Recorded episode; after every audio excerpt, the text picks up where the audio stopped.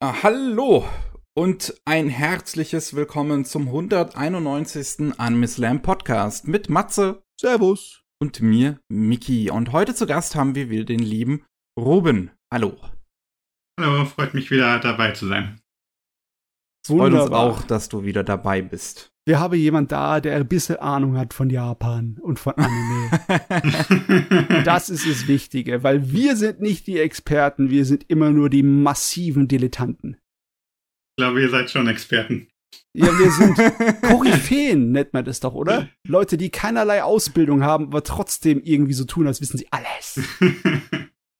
Ihr habt 191 Podcasts gemacht, das ist doch schon, spricht doch für sich. Ja, ja. Gott, oh mein Gott. Das, das spricht für eine geistige Krankheit. das ist ja eine Obsession. Ist das hier. Aber ein Dienst nennen. für die Menschheit. Ah ja. Ist auch wahr. Hoffentlich ist es ein Dienst an irgendjemanden. Oh Mann, es ist schon verrückt, manchmal so drüber nachzudenken, dass ich diesen Podcast im Prinzip schon ein Drittel meines Lebens mache. Du bist auch wahnsinnig, ne? Weißt du Sind wir das nicht alle? Ah, ein bisschen. Ein bisschen musste wahnsinnig sein, aber das ist auch in Ordnung. Aber den Podcast macht ihr immer wöchentlich oder zweiwöchentlich? Zweiwöchentlich. Ja. Okay, und dann 54 mal 2 sind 200 Wochen. Ui. Nee, warte, 100, 100, nee, 191 mal zwei sind 400, ungefähr 400 Wochen. Also ja. acht Jahre. Ja. Jo. Das ist ordentlich. oh. Ich meine, der Podcast ist einer der wenigen Gründe, warum ich überhaupt noch Anime schaue. Also, es, es ist so eine symbiotische äh, Verbindung oder eine parasitäre, je nachdem, wie man es sieht.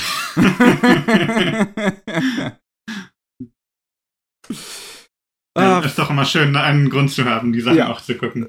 ja, ja. Wer mehr Beruben wissen möchte, übrigens, der kann in die Folge 160 nochmal reinhören. Da haben wir ihn zum ersten Mal zu Gast gehabt und ein bisschen ausgequetscht. Äh, du übersetzt unter anderem bei Crunchyroll. Was übersetzt du aktuell so? Ich weiß, in der letzten Saison war Spy Family. Genau, Spy Family hatte ich letzte Saison übersetzt. Jetzt übersetze ich immer noch Dragon Quest. Das läuft ja schon seit bald zwei Jahren. Ach, stimmt, ja, ja. Und ähm, Außerdem Yurei Deko, also die neue Serie von Science Saru. Ah, das sind die beiden, die ich mache. Mm, Yurei Deko ist tatsächlich einer von den Sachen in der Saison, in die ich noch nicht reingeschaut habe. Oh, lohnt sich. Also ich würde nicht sagen, dass es eine Serie ist, die komplett rund ist, aber einfach, weil es mal was anderes ist. Also ja, ja. bei Anime hat man ja immer so dieses, sag mal, Gleichheitssyndrom, wo man, wo man alles schon irgendwo erkannte. Mickey und ich hatten Serie, diese, hm. ja, die Dings, die ähm, Werbung und Vorschau zu dem äh, mhm. Deko hatten wir mitbekommen und das war wirklich ein, eine schöne kleine Achterbahnfahrt von wegen, ja, ne? was, was zum Geier wollt ihr eigentlich von uns? Was ist der Scheiß? Und dann kam der Trailer und wir wussten noch weniger als vorher.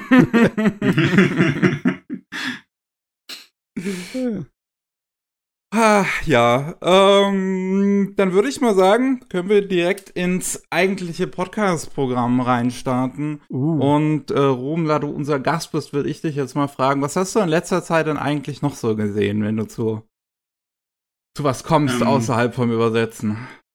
Gute Frage. Also in letzter Zeit habe ich tatsächlich relativ wenig privat gesehen. Einen Film, den ich mal wieder angeworfen habe mit, Freund, mit Freunden, war Ongaku weiß nicht, ob ihr den gesehen habt. Das ist also ein. Ja. vor ein, zwei Jahren kam der in Japan. So eine Art, ja, Arthouse, fast Solo-Projekt von so einem äh, Indie-Anime-Macher. Also 70 Minuten geht und äh, so eine sehr ähm, eigentlich alltägliche Geschichte von Schülern erzählt, die Musik machen wollen, aber es sind eher so Delinquents. Und ähm, der Humor ist ein ganz eigener, den man so aus Anime gar nicht kennt, so trockener Humor. Und ich mm. finde den Film einfach äh, absolut großartig, also sowohl vom Humor als auch von, von der visuellen Inszenierung. Und man hat so super viele Stellen, wo der Humor sich einfach nur durch, durch Stille trägt, was man in Anime sonst gar nicht hat. Also zum Beispiel ein Charakter wird was gefragt, dann denkt er erstmal fünf Sekunden nach und man sieht nur seinen Gesichtsausdruck, nichts bewegt sich. Und dann gibt er eine äh, ja, normale oder absurde Antwort. Und äh, solche Gags sieht man in Anime recht selten, deswegen habe ich den Film wirklich äh, sehr genossen damals. Er hat halt wirklich einen sehr seltsamen visuellen Stil. Ja, der total. vielleicht im, im, ersten Moment so ein bisschen an, an äh, Mob Psycho erinnern könnte. Mhm. Von den mhm. Character Designs vor allem. Aber gerade das, äh, die, der, der finale Auftritt ist auf so eine interessante Art und Weise gezeichnet und animiert. Ja, ja, ja. Das ist echt interessant, weil der Stil ja so extrem simpel ist. Ich meine, der Hauptcharakter sieht aus wie eine noch simplere Version von One Punch Man. Ja. Und dann in so speziellen Szenen wechselt der Stil dann wirklich komplett, wird total realistisch und ja, geht alle möglichen Kunststile durch. Und teilweise auch so ähm, sehr absurd.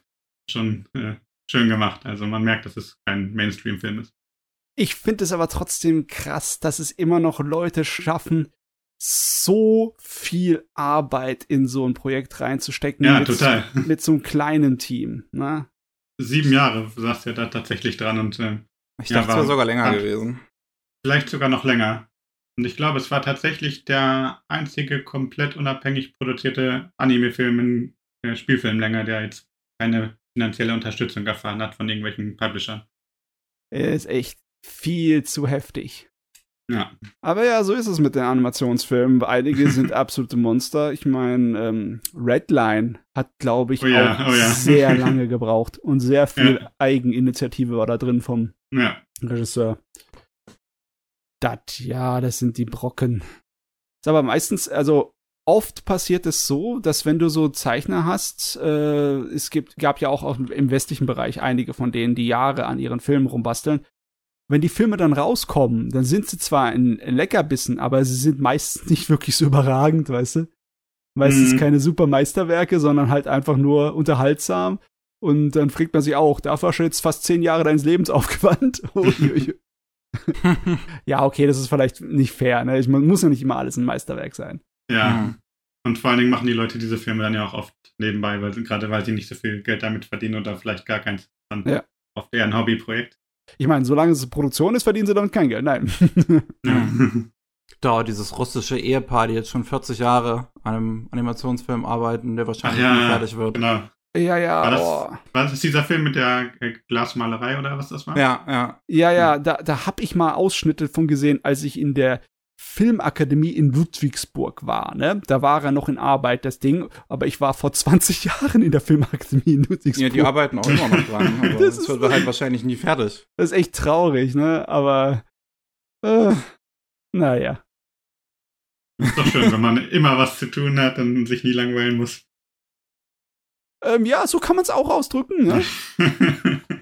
In der Hinsicht sind wir auch als Anime-Fans gut bedient, ne? Es gibt ja immer wieder Anime. Also die Auswahl ist groß genug, man muss sich eigentlich nie groß langweilen, ne? das stimmt. Mhm. Nur, wo ich immer hinterherhänge ein bisschen, ist bei Kinofilmen. So auch bei Ongaku. Mhm. Der, der interessiert mich sehr, aber ich habe ihn noch nicht geguckt. Irgendwie bei. Auch halt einfach diese längere Aufmerksamkeitsspanne für Filme und so eine Folge Anime kann man immer mal reindrücken. Daran liegt's gar nicht so sehr ähm, ich habe äh, sowieso meine Liebe zu irgendwelchen Unterhaltungsmedien hat eher mit Film angefangen. Ich, weil, wie, mhm. wie gesagt, ich wollte ja in die Filmakademie in Ludwigsburg, ich wollte ja früher eher etwas mit Realfilm machen. Hm? Und das, er hat sich gehalten. Ich habe heute auch noch kein Problem, mir einen Film reinzuziehen. Das ist meistens mal sogar einfacher, weil ich die Art und Weise, wie Erzähltempo in einem Film äh, so abgeht, eher gewohnt bin. Mhm. Aber äh, ich denke einfach nie daran, Anime-Filme nachzuholen. Ich weiß auch nicht warum. Weil, weil Serien sind halt auch, äh, sind halt einfacher, da hast du schon recht, ne? So mal die, kurz eine Episode reingehauen, um zu sehen, wie es da abläuft, was das ist, ne? Das ist einfacher bei einer Serie als bei einem Kinofilm. Beim Kinofilm, wenn du ihn angefangen hast, dann muss er wenigstens weitermachen, sonst ist ja nicht fair, ne? Ich kann ja 20 Minuten von einem Film gucken und sagen, ja, jetzt weiß ich genau, was das für ein Film ist. Äh, bei Filmen breche ich auch meistens nicht ab, wenn das so unglaublich schrecklich ist. Ich gucke auch schreckliche Filme dann ziemlich oft zu Ende. Schreckliche äh, Serien, da habe ich gar keinen Pardon. Da, ja. Ich habe so viele Animes nach fünf Minuten abgebrochen und so in die, in die Tonne geschmissen, so, so von wegen nie wieder. Ja, oft weiß man ja auch einfach, wie es weitergeht. Also es gibt ja Leute, die beharren auf diese Drei-Folgen-Regel. Ja, Bei mir ja. reicht es meistens, ich gucke mir das Poster an und weiß, dass es schon nichts für mich ist. Also du guckst auch keine Poster. drei Folgen dafür. Wow, okay, du bist ja noch hardcore, so schlimmer als ich. also es ist einfach simple Mustererkennung in meinem Gehirn. Wenn ich weiß, dass bestimmte Tropes sehr stark schon auf dem Poster vertreten sind, dann äh, weiß ich auch, dass es mir sehr wahrscheinlich nicht gefallen wird. Du tust also immer mal vereinzelte Ausnahmen, aber da reden die Leute dann ja auch drüber. Und, äh, ja, ja, der Mann nicht, hier, der urteilt das Buch nach dem Einband hier. Das geht bei Anime erstaunlich gut, ja. ah, lass mal überlegen, was habe ich denn äh, fallen gelassen wie eine heiße Kartoffel diese Saison? Ähm, ba, ba, ba, ba. Ich glaube, ich habe noch gar nichts fallen gelassen wie eine heiße Kartoffel. Das ist ja der Wahnsinn. Ha? Wie viele äh, Serien guckst, guckst, du denn? Ich, ich meine, ich gucke auch un, ich gucke auch Scheiß diese Saison. Aber okay, was ich nicht weitergeguckt habe, da gibt's ein paar. Ich habe angefangen, ähm, die Ruby-Serie zu schauen. Ah, da hm. habe ich zwei Episoden geschaut und es war ziemlich unterhaltsam. Klar, der Inhalt ist nichts Besonderes, aber die Animation und die Optik ist, ist, ist toll. Und auch die Welt, die sie da aufbauen, ist halbwegs interessant. Also, ich würde es weiter gucken. Ich weiß irgendwie, aus irgendeinem Grunde habe ich keinerlei Durst danach verspürt. Mhm. Obwohl, sie fängt schon ziemlich bombastisch an. In den ersten zwei Episoden hast du einige Kampfsequenzen, die wirklich ein Fest sind, ne, für den Animationsgenießer. Ja. Ich habe halt nur die, die Intro-Szene gesehen, wo sie ja wirklich die, auch die Intro-Szene aus der Originalserie im Prinzip eins zu eins nachmachen. Mhm. Und auch einen sehr ähnlichen Musikstil benutzen. Ich finde es ein bisschen schade, dass sie nicht die Original-Songs tatsächlich benutzen, sondern halt eigene gemacht haben für die Serie. Ja. Weil die Original-Songs sind halt echt gut. Ja. ähm, und ich finde, die Songs hier kommen nicht ganz ran. Ja, ich bin ja jemand, der die Originalserie nicht wirklich kennt ich habe von der, nur irgendwie Musikvideos oder Zusammenschnitte von Actionsequenzen von der Originalserie in mir mehr reingezogen, weil inhaltlich war die Originalserie so gar nicht mein Fall. Da habe ich mir äh, äh, musste ich davon rennen. das ist jetzt einfach ein japanisches Reboot oder ist das eine Fortsetzung? Ähm, ich würde es eher als Remake bezeichnen. Es ist, es fängt die Geschichte, glaube ich, von vorne an alles, ne? Also, soweit ich das verstanden habe, ist es ein einigermaßen Remake mit eigene Interpretation. Also mhm. es ist ein Reimagining vielleicht. Okay, ja, okay, okay. okay. Ja. Aber ist auf jeden Fall nicht schlecht bisher. Ne? Also das ist jetzt nur der Eindruck von zwei Episoden, aber es war ganz nett. Ne? Was habe ich dann noch? Dieses, äh, wir hatten wieder eins mit Kindererziehung und Yakuza. Wie hieß es nochmal? Ähm, ja, Yakuza, Yakuza Guide to Babysitting oder so. Ja, da habe ich die erste Episode geguckt und das war niedlich, aber auch irgendwie ein bisschen, ja, belanglos. Ich weiß nicht, mhm. ob ich es weiter guck. Ist nix daran, was irgendwie schlecht wäre. Wirklich nicht. Aber halt auch nix, was irgendwie bei mir so gleich so Freuden äh, ja. ausgelöst hätte. Gerade weil es jetzt schon nicht, nicht die erste Serie in diesem Segment ist. Und, ja. Ja. Aber ähm, ich würde es wahrscheinlich wieder feiern. Ja, ich meine, es, es ist relativ typisch, aber es ist, äh, es ist, da ist nichts dran zu meckern, nichts Großes. Also unglaublich, dass ich dieses, äh, die Saison nix habe, wo ich so richtig einen Hass verspüre. Ähm, selbst der Schrott-Isekai der Saison, ne? Dieses, ah, Labyrinth, oder? Hast du Labyrinth? Äh, okay, nee, okay, da, das ist was anderes. das, das zähle ich gar nicht dazu. Ich, ich dachte jetzt, äh, My Isekai Life, das, wo wieder so. irgendein äh, heiliger, großer Weiser daherkommt, ne, der alles beherrscht, weil er der Supermagier Deluxe ist der ist zwar dämlich wie Scheiß, aber der hat halt auch einige Sachen, die sehr unterhaltsam sind. Wie ich finde, diese ganze Armee von Slime-Monstern, die ihm hinterher rennt, die halt seine Augen und Ohren und er Hände sind, die sind einfach spaßig, die sind einfach lustig und niedlich. Und irgendwie wird so gut wie jeder von diesen Slimer von einem anderen äh, Synchronsprecherin gesprochen, aber sie hören sich trotzdem alle gleich an. ich, ich sehe den Sinn nicht dahinter, Sie hören sich wirklich alle exakt gleich an, aber anscheinend hat fast jeder davon eine andere Sprecherin hinten dran. Äh. Huh. Ähm, aber über den kann ich ein bisschen mehr reden, weil von dem habe ich auch mehr geguckt. Das ist eine sehr standardmäßige Isekai, so standardmäßig, dass es sich gar nicht die Mühe macht, es zu erklären, sondern äh, sich einfach so äh, in medias res in die Story reinschmeißt. Und der Hauptcharakter ist im Endeffekt ein Supermagier, äh, er hat diese Magie sozusagen geschenkt bekommen, als er in dieser Fantasy-Welt angekommen ist, hat er äh, gleich so das, äh, eine Hütte von so einem Weisen gefunden, eine verlassene Hütte. Und da haben die Slimer, die halt früher dem Weisen da gehört haben, ihn gleich aufgenommen und adoptiert, ne? Und er hat dann so ziemlich all die Magie von da, die da war und all das Wissen sofort absorbiert mit der Hilfe von den Slimers und hat sie seine Untertanen gemacht und dann zieht er in die Welt raus und ist halt natürlich wie immer unbesiegbar. Ne? Man kennt das von dem Kram. Ähm, lustig ist da einfach drin, äh, dass es sich ein paar Gags erlaubt. Wie zum Beispiel, er benutzt seine Magie eindeutig wie ein Programmierer.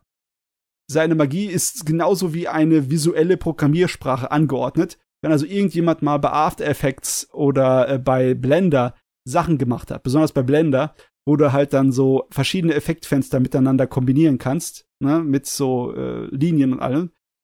Oder andere visuelle äh, Programmiersprachen. Genauso macht er seine Magie. Und das ist, äh, ist ganz nett, ist ganz witzig. Aber ja, äh, bis auf dass der Mann halt in, äh, von einem Dorf ins nächste zieht, dort halt immer den absolut großen Held markiert und dann merkt, hups, ich habe zu viel Aufmerksamkeit auf mich äh, gelenkt, dann gehe ich lieber mal weiter. Äh, passiert auch da nichts. Ne? Das ist halt ähm, Fast Food, wie immer. Das hm. Übliche. Irgendjemand hatte, glaube ich, letztens eine Statistik gepostet, wie viel der produzierten Anime mittlerweile Isekai sind. Und ähm, ich glaube, ja, sie kamen schon auf, auf 12, 13 Prozent oder so. Und das ja. schließt natürlich auch die Serien mit ein, die in Japan dauerhaft laufen und eigentlich an Kinder und so gerichtet sind. Also es ist schon ein beträchtlicher Anteil. Ja, ja. allein die Saison haben wir ja schon wieder drei oder vier, ne? Ja. Weiß gar nicht. Ich muss gerade mal gucken. Ich hatte auf jeden Fall eine Statistik dazu gemacht und ich hatte die letztens mal geupdatet. Oh, okay. Da hast du selber sich sogar drum gekümmert. Ja. Ich will also das, das sind ja. TV-Isekais, äh, die äh, in der Saison jeweils gestartet haben. Und jetzt haben wir gerade Sommer 2022. Sind sieben Isekais, die gestartet Wie? sind. Sieben, okay. Äh, bin ich gar nicht, habe ich gar nicht so im Kopf. Okay, Overlord, logischerweise, ne? Ja. Äh, ja, wir können mal kurz drüber gehen, was haben wir? Isekai, ne? Isekai Oji-san ist die Isekai-Parodie. Ja. ist cool. Also ne? wir haben Over Overlord, das mit dem Oji-san. Äh, ja, hier Isekai Arzt-Dings. Ach stimmt, da war auch noch was. Schon wieder eine Apotheke. ähm, hier Devil is a Part-Time habe ich dazu gezählt, weil es ein Reverse Isekai ist. Stimmt ja, das Harem zählt Labyrinth. Ja Harem Labyrinth. Harem Labyrinth. Unsinn. Äh, mal Isekai Live, hast du gerade gesagt, sind wir bei ja. sechs. Und, Einer fehlt noch irgendwo. Ah, was war's denn noch? Gehört Utavarerumono dazu? Oder nee, ich glaube. Das ist ein nee. Fantasy, glaube ich, einfach nur. Ja. Ähm, das Original Utavarerumono war so angelegt, so ein bisschen so.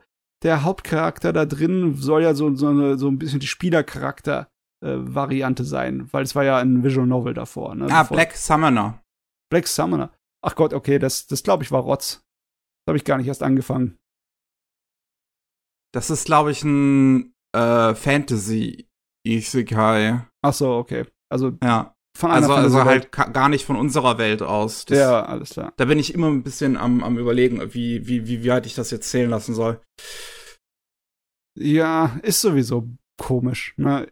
Ich bin eigentlich ganz begeistert davon, dass wir überhaupt irgendetwas haben, irgendein Genre oder irgendetwas Bezeichnetes für eine Dekade, das sich irgendwie hält, ne? Weil mhm. definitiv. Man prophezeit ja irgendwie schon lange den Untergang, aber es passiert nicht. Ja, ja. ich meine wirklich, die 2010er, die hatten einige Sachen, die sie definiert hatten, ne? Sowohl das Isekai als auch die Comicbuch-Kinofilme, ne? Die total monströs wurden da ist, es sind schon einige paar Sachen, wo man das mal zehn sozusagen ein bisschen von Unterhaltungsmedien her äh, identifizieren kann. Ich frage mich, wie lange die es noch schaffen, weil ich kann mir nicht vorstellen, dass sie zwei Jahrzehnte das durchziehen. Ne? Das wäre ein bisschen hart. Also ich, ich würde erwarten, dass es spätestens Ende dieses Jahrzehnts ausgelutscht ist. Hm. Also, also, irgendwann müssen wir wirklich alle Ideen durchgespielt haben. Wir kriegen jetzt als nächstes hier das mit dem mit der Vending Machine als, ja. äh, äh, als Hauptfigur. Also irgendwann haben wir alle Ideen das durch. Gab es geht tatsächlich schon. Es gab, mehr. es gab schon einen koreanischen Kurzfilm, wo auch ein Automat als ein, ein Kaffeeautomat, glaube ich, als Hauptfigur war. Der ist tatsächlich ganz niedlich. Ja. Der Kaffeeautomat. Ich, ja. Ich meine, ich mag das ja, ne? Es ist irgendwie, äh, erinnert es mich an die Zeitalter von so Groschen Science-Fiction-Romanen, wo man halt allen mhm. möglichen dämlichsten Unsinn halt an Geschichten verwurzelt hat. Solange das ist im halt Grunde genommen ja auch das, was Light Novels sind. Das sind, sag mal, serialisierte Geschichten, die regelmäßig rauskommen. Genau, und, ja. Relativ billig produziert und auf eine äh, ja, Zielgruppe möglichst gut zugeschnitten sind. Also ich würde tatsächlich sagen, dass Light Novels in vielerlei Hinsicht diese ja, Groschenromane oder Fortsetzungsgeschichten sind, die es bei uns in den 80er, 90ern ja. ja. Electric Pulp. Oder Virtual ja. Pulp, weil ist mir egal. Es ist auf jeden Fall, ich mag es immer noch. Ne? Ich habe auch, hab auch immer noch einige gute Worte zu verlieren über Isekais, aber ja, äh, der hier ist wahrscheinlich der, der Schwache. Bis auf natürlich äh, Black Summoner. Das ist äh, noch dämlicher. Habe ich den überhaupt irgendwie geguckt? Weiß es gar nicht. Das ist das Problem, weißt du? Irgendwann bist du dir nicht mehr sicher, weil sie sowieso alle ineinander mhm. übergehen, so eine ja. verschwommene Masse. Naja. Okay, dann übernehme ich mal dein, ähm, ja, ich wollte, Hate Train war's ja jetzt letzten Endes nicht. Du hattest ja jetzt gar nicht so viel nee. krass zu meckern. Aber ich mache jetzt einen Hate Train draus. Oh. Ähm, lustigerweise, das ist mir auch erst kurz vor der Aufnahme aufgefallen, wie passend das ist, äh, habe ich nur Anime aus 1991 geguckt für den 191. Anime Slam Podcast. Und äh, denn ich habe es ja beim äh, im, im Podcast war das glaube ich oder entweder war es im Podcast oder in unserer Nachbesprechung beim letzten Mal ähm, hatte ich das gesagt, dass ähm, ist auf Twitter ja so ein so ein äh, Bandwagon gab, wo man äh, Anime aus, äh, so, seine Lieblingsanime aus dem jeweiligen Jahr rückwärtsgehend immer so äh, aufzählen soll. Und ich dachte eigentlich so, zumindest bis in die 80er hinein irgendwie schaffe ich das ganz easy. Mhm. Und dann ist mir dabei aufgefallen, dass ich 1991 keinen einzigen Anime gesehen habe. Also keinen Anime, der 1991 gestartet ist. Und das musste ich jetzt halt kompensieren. Und ich habe etwas überkompensiert und, und habe halt nur Anime aus 91 geguckt. Uh. Und ähm, einer uh. davon hat einen relativ hohen Stand auch eigentlich. Und okay. zwar Unisama E. Dear Brother.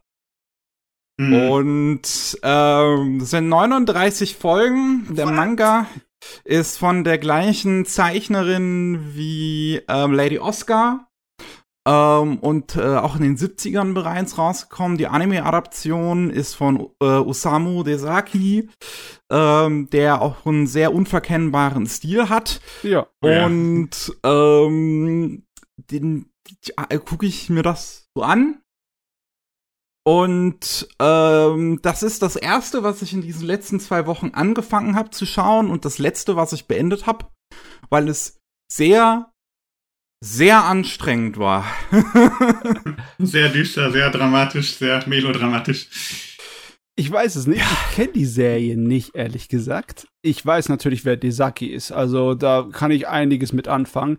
Und auf den ersten Blick sieht es nach so einem typischen, ähm, ja, Shoujo, äh, wahrscheinlich sogar so Mädcheninternat-Anime aus, oder? Ja. Mhm. Das ist im Prinzip vielen, auch äh, der, der, der Manga ist im Prinzip auch das, was das quasi so groß gemacht hat.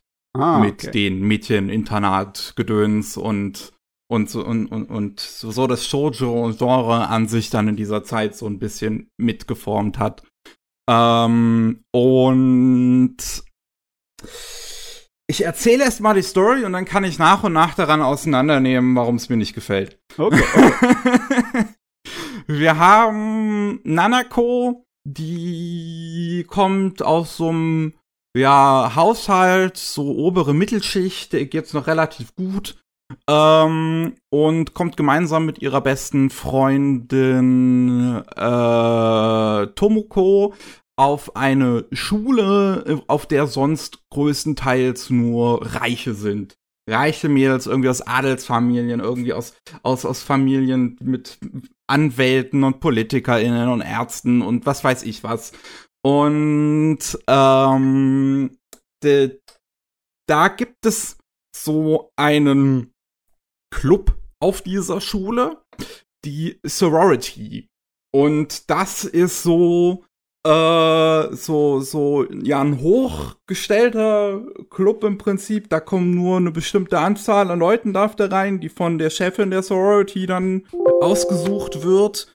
Und die, die, ähm, haben dann irgendwie noch so, so ihren eigenen Raum oder fast schon eigentlich ihr eigenes Haus in der Schule, wo dann Teezeremonien abgehalten werden und die haben dann Zugriff auf so einen Reitclub und Zugriff auf eigene persönliche äh, äh hier äh, Lehrer, die denen helfen und so und sind halt so total hochgestellt und ähm, aus irgendeinem Grund wird am Anfang dann die unsere Protagonistin Nanako ähm, als eine potenzielle äh, ein potenzielles Mitglied des Clubs ausgewählt. Also hm. es gibt halt zuerst werden halt Potenzielle ausgewählt, die kriegen dann auch noch mal, die die müssen dann sich auch noch mal extra beweisen und dann ist man Mitglied.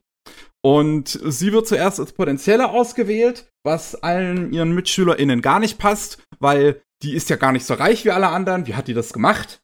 ähm, dass sie für diesen, die für die Sorority ausgewählt wird und die fangen dann an, sie zu mobben und äh, ja, keine Ahnung, die beschmieren ihre, ihre, ihre Schulbank und tun irgendwie eine Packung von Rasierklingen in ihr Schuhfach und äh, eine schlägt sie auch einfach und wird sich geprügelt und ähm, und eins, ein Mädel gibt's ganz besonders, die halt selber gerne eigentlich in der Sorority gewesen würde, aber nicht mal in das erste Auswahlverfahren gekommen ist.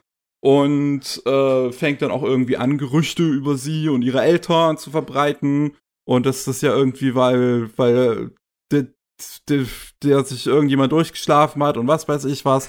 Und äh, die erzählt dann Nanako, dass die äh, Zeremonie, wo die Ausgewählten sich beweisen müssen, zu einer anderen Zeit wäre, als es eigentlich ist.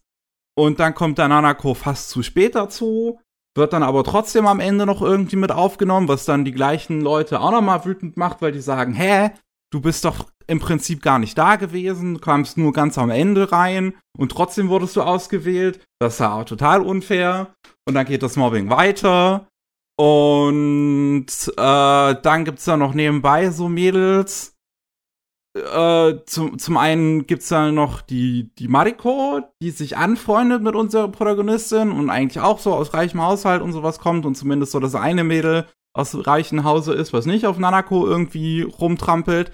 Und die dafür halt eine absolute Psychopathin aber ist, weil die ähm, keinerlei also anscheinend in ihrem Leben noch nie Freundinnen hatte oder so. Und ähm, dann unbedingt äh, Nanako zu, zu ihrer Freundin, also zwingen möchte, ihre Freundin zu sein. Und sie dann auch zum Beispiel nach Hause einlädt.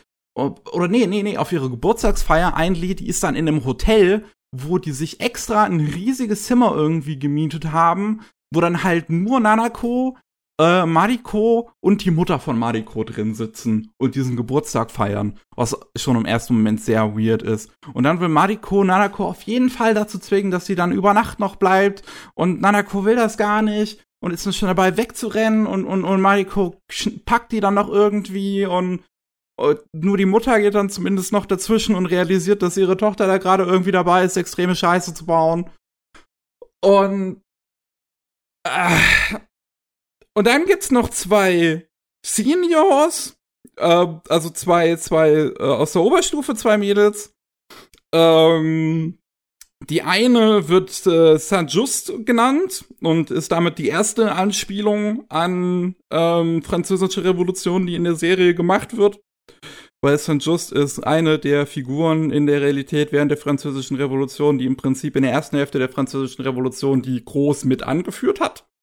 Und dann in dieser zweiten Hälfte der Französischen Revolution, wo es ja dann umgeschlagen ist und man dann im Prinzip es nicht mehr darum ging, jetzt die Reichen zu bestrafen, sondern es im Prinzip darum ging, eine neue Ordnung zu schaffen, wo dann alle bestraft wurden, die dagegen waren.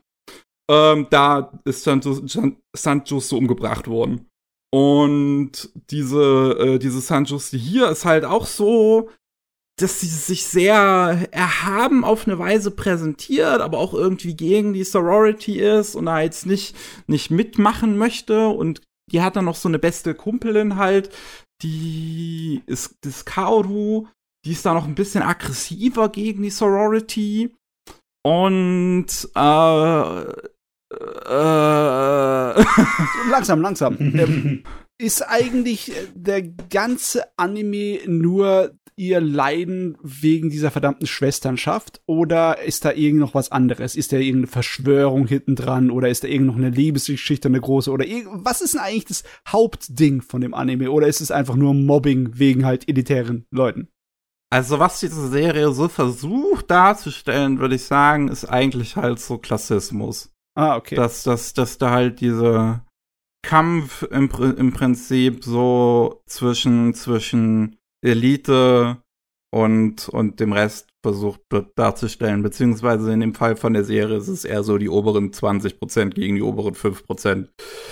Weil Nanako okay. immer noch aus einem sehr guten Haushalt kommt. Ja, okay, ja, das stimmt schon. Das Setting sorgt dafür, dass es ein kleines bisschen ähm, äh, nicht nur erste Welt, das ist äh, allererste Weltprobleme. Es wirkt halt wie so ein FDPler-Drama oder so, keine Ahnung. Aber okay, warum ist das so gut angesehen? Ich meine, logischerweise die Optik, ne, das Ding sieht sehr gut gezeichnet aus und auch da Das auf jeden Fall, ja. Animationssequenzen, wenn ich mir das hier so in YouTube anschaue. Aber ja. das war relativ zu erwarten, ne, bei dem Team, das das diese Serie gemacht hat. Ja. Aber ich meine, schätze mal, daran liegt es nicht nur, oder?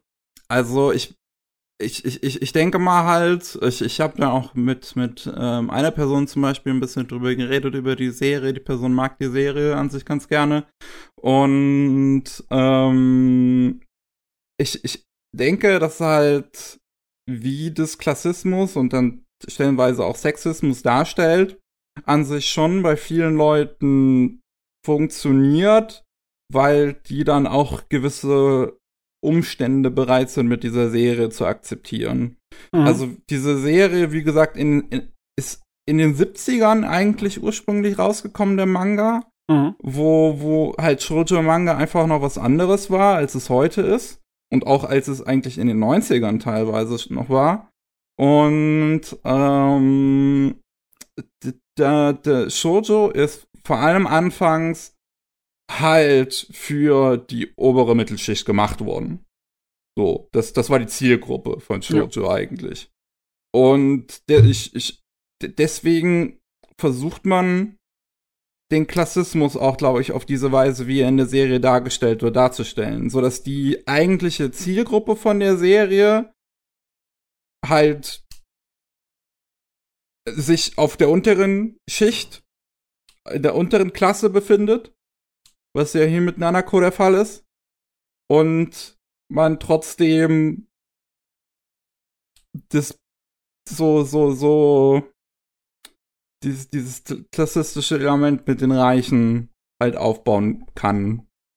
Ich meine, diese, diese Welt der Reichen und Schönen ist logischerweise etwas Attraktives, ne? Das funktioniert. Ja. Das funktioniert in Shoujo-Mangas besonders gut, weil die Leute mögen äh, gut angezogene Leute in Uniformen und schönen Kleidern in einer wunderbaren, prunkvollen Umgebung. Und dann halt natürlich das Drama am Hof ist natürlich auch sehr äh, anziehend, egal ob es ein wirklicher Kaiserhof ist oder ein, ne, irgendein moderner, wie diese Elite-Schule. Ja. Das ist, ist logischerweise, dass die Dinger funktionieren, ne? Aber was ist denn das, was sich daran stört? Was ist so anstrengend für dich an dem Gerät? Also, es sind wirklich, es sind relativ viele Dinge. okay. ähm, und ich weiß gar nicht so richtig, wo ich anfangen, anfangen soll. Ich könnte erstmal mit kleineren Dingen vielleicht anfangen und mich dann zu den großen hocharbeiten. Auf der einen Seite ist das Pacing innerhalb einer Episode eine absolute Katastrophe, weil die Serie sich arschlangsam erzählt. ähm, das ist die erste und ich hoffe auch einzige Serie jemals, wo ich wirklich ähm, hier die, die Wiedergabegeschwindigkeit beim Schauen erhöht habe, weil ich es nicht ertragen konnte.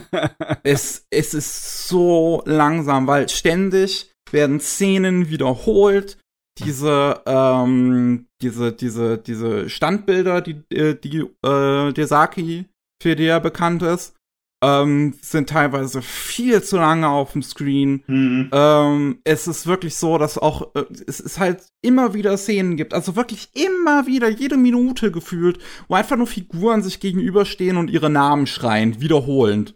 So einfach Sanjustu-sama, Sanjustu-sama, Sanjustu-sama und oh. das geht noch fünf Sekunden oder, oder fünf Minuten eher. Oh, das ähm, kenne ich, solche Sachen hasse ich auch. Also und, und es zieht die Serie die ganze Zeit durch und das macht die einzelnen Episoden zu gucken bereits wirklich anstrengend. also das ist das ist schlimmer als jede B-Train Serie. Uh, das ist das sind heftige Worte, das ist fucking words hier. ähm, dann das Overall Pacing der Serie finde ich ist auch ziemlich schlimm, weil die Serie das einfach nicht schafft, sich natürlich zu erzählen. Es ist, es ist ja so, es ist normal in Anime eigentlich, oder eigentlich in, in so gut wie allen länger laufenden Serien, dass du ja gleichzeitig laufende Stränge hast, die sich immer mal wieder so intertwinen ja, oder ja. vielleicht ähm, irgendwann auch generell zusammenführen und sowas, dass du ein bisschen Abwechslung innerhalb der Handlung hast. Ähm, oder weil diese, diese Erzählstränge sich irgendwie gegenseitig zuspielen oder irgendwie sowas. Und das schafft diese Serie einfach nicht das zu haben. Es ist wirklich so, dass du einen Arc hast, der dann behandelt wird und alles andere währenddessen komplett ausgeblendet wird. Hm. Und es auch einfach keinen Sinn ergibt, dass es ausgeblendet wird. Das zum Beispiel hast du, dass dieses, äh, diese eine Psychopathin, die Mariko, ähm, verliebt sich in Kaoru. Und das ist irgendwie so gegen Episode 20 oder so rum, dass das erzählt wird. Und das wirkt eigentlich so im ersten Moment, dass das ja jetzt was Wichtiges wäre, weil die Protagonistin dann auch noch ihre eigene Liebesgeschichte durchmacht direkt danach und das hier irgendwie versucht, da aufeinander aufzubauen. Ähm, aber dass, dass, dass Mariko sich in Kaoru verliebt, wird dann bis zu den letzten drei Minuten der Serie nie wieder aufgegriffen. ähm, Dann verliebt sich halt Nanako, die Protagonistin, verliebt sich in das andere Senior-Mädel, in San Justo. Ähm, das wird dann bis zum finalen Arc der Serie nie wieder aufgegriffen.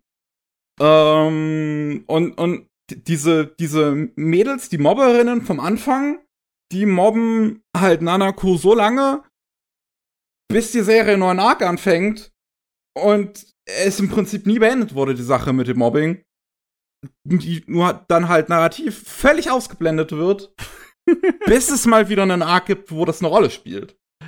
Oh, und okay, das habe ich jetzt nicht erwartet. Äh, ich habe gedacht, irgendwo anders kommen deine äh, Probleme mit der Serie hier, aber das ist ja definitiv nachvollziehbare handwerkliche Probleme in dem Gerät. Mhm.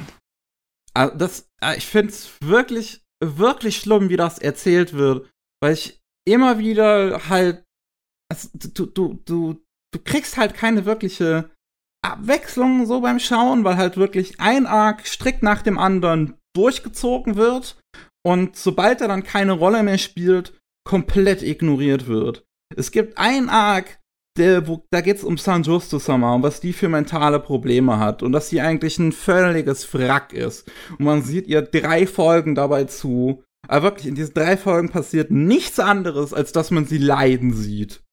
Es ist reiner Torture-Porn. und ähm, dann, dann, dann endet dieser Arc. Also dann ist es halt auch einfach, äh, das ist dann halt einfach vorbei. So nächste, nächste Folge danach, ja, jetzt, jetzt gehe ich halt wieder zur Schule. Ist der Anime dann eine komplette Umsetzung vom Manga? Ja. Okay. ähm, es ist, also das finde ich schon sehr fragwürdig einfach. Ich, also ich hab's nie so ganz nachvollziehen können, warum Figuren überhaupt tun, was sie tun, weil das halt also, weil, weil, weil wenn Gründe da sind, liegen die teilweise so weit auseinander entfernt, dass ich mich auch schon schwer tue, dann daran zu erinnern, weil auch diese Figuren mir so hart am Arsch vorbeigehen in dieser Serie. weil halt, ah, auf, auf der einen Ebene kann ich diesen ganzen Klassismus-Aspekt, fällt er mir halt schwer ernst zu nehmen, einfach dadurch, dass ich hier, wie gesagt, die oberen 20% gegen die oberen 5% höchstes kämpfen sehe. Und, und B, es, es sind die Figuren auch einfach so äh, ähm, klischeehaft und, und eindimensional. Also jede Figur erfüllt ganz klar eine Rolle in der Erzählung und was anderes hat die Figur dann auch einfach nicht. Hm. Und ja, es hört sich wirklich so an, als würde jemand eine Liste haben, ne?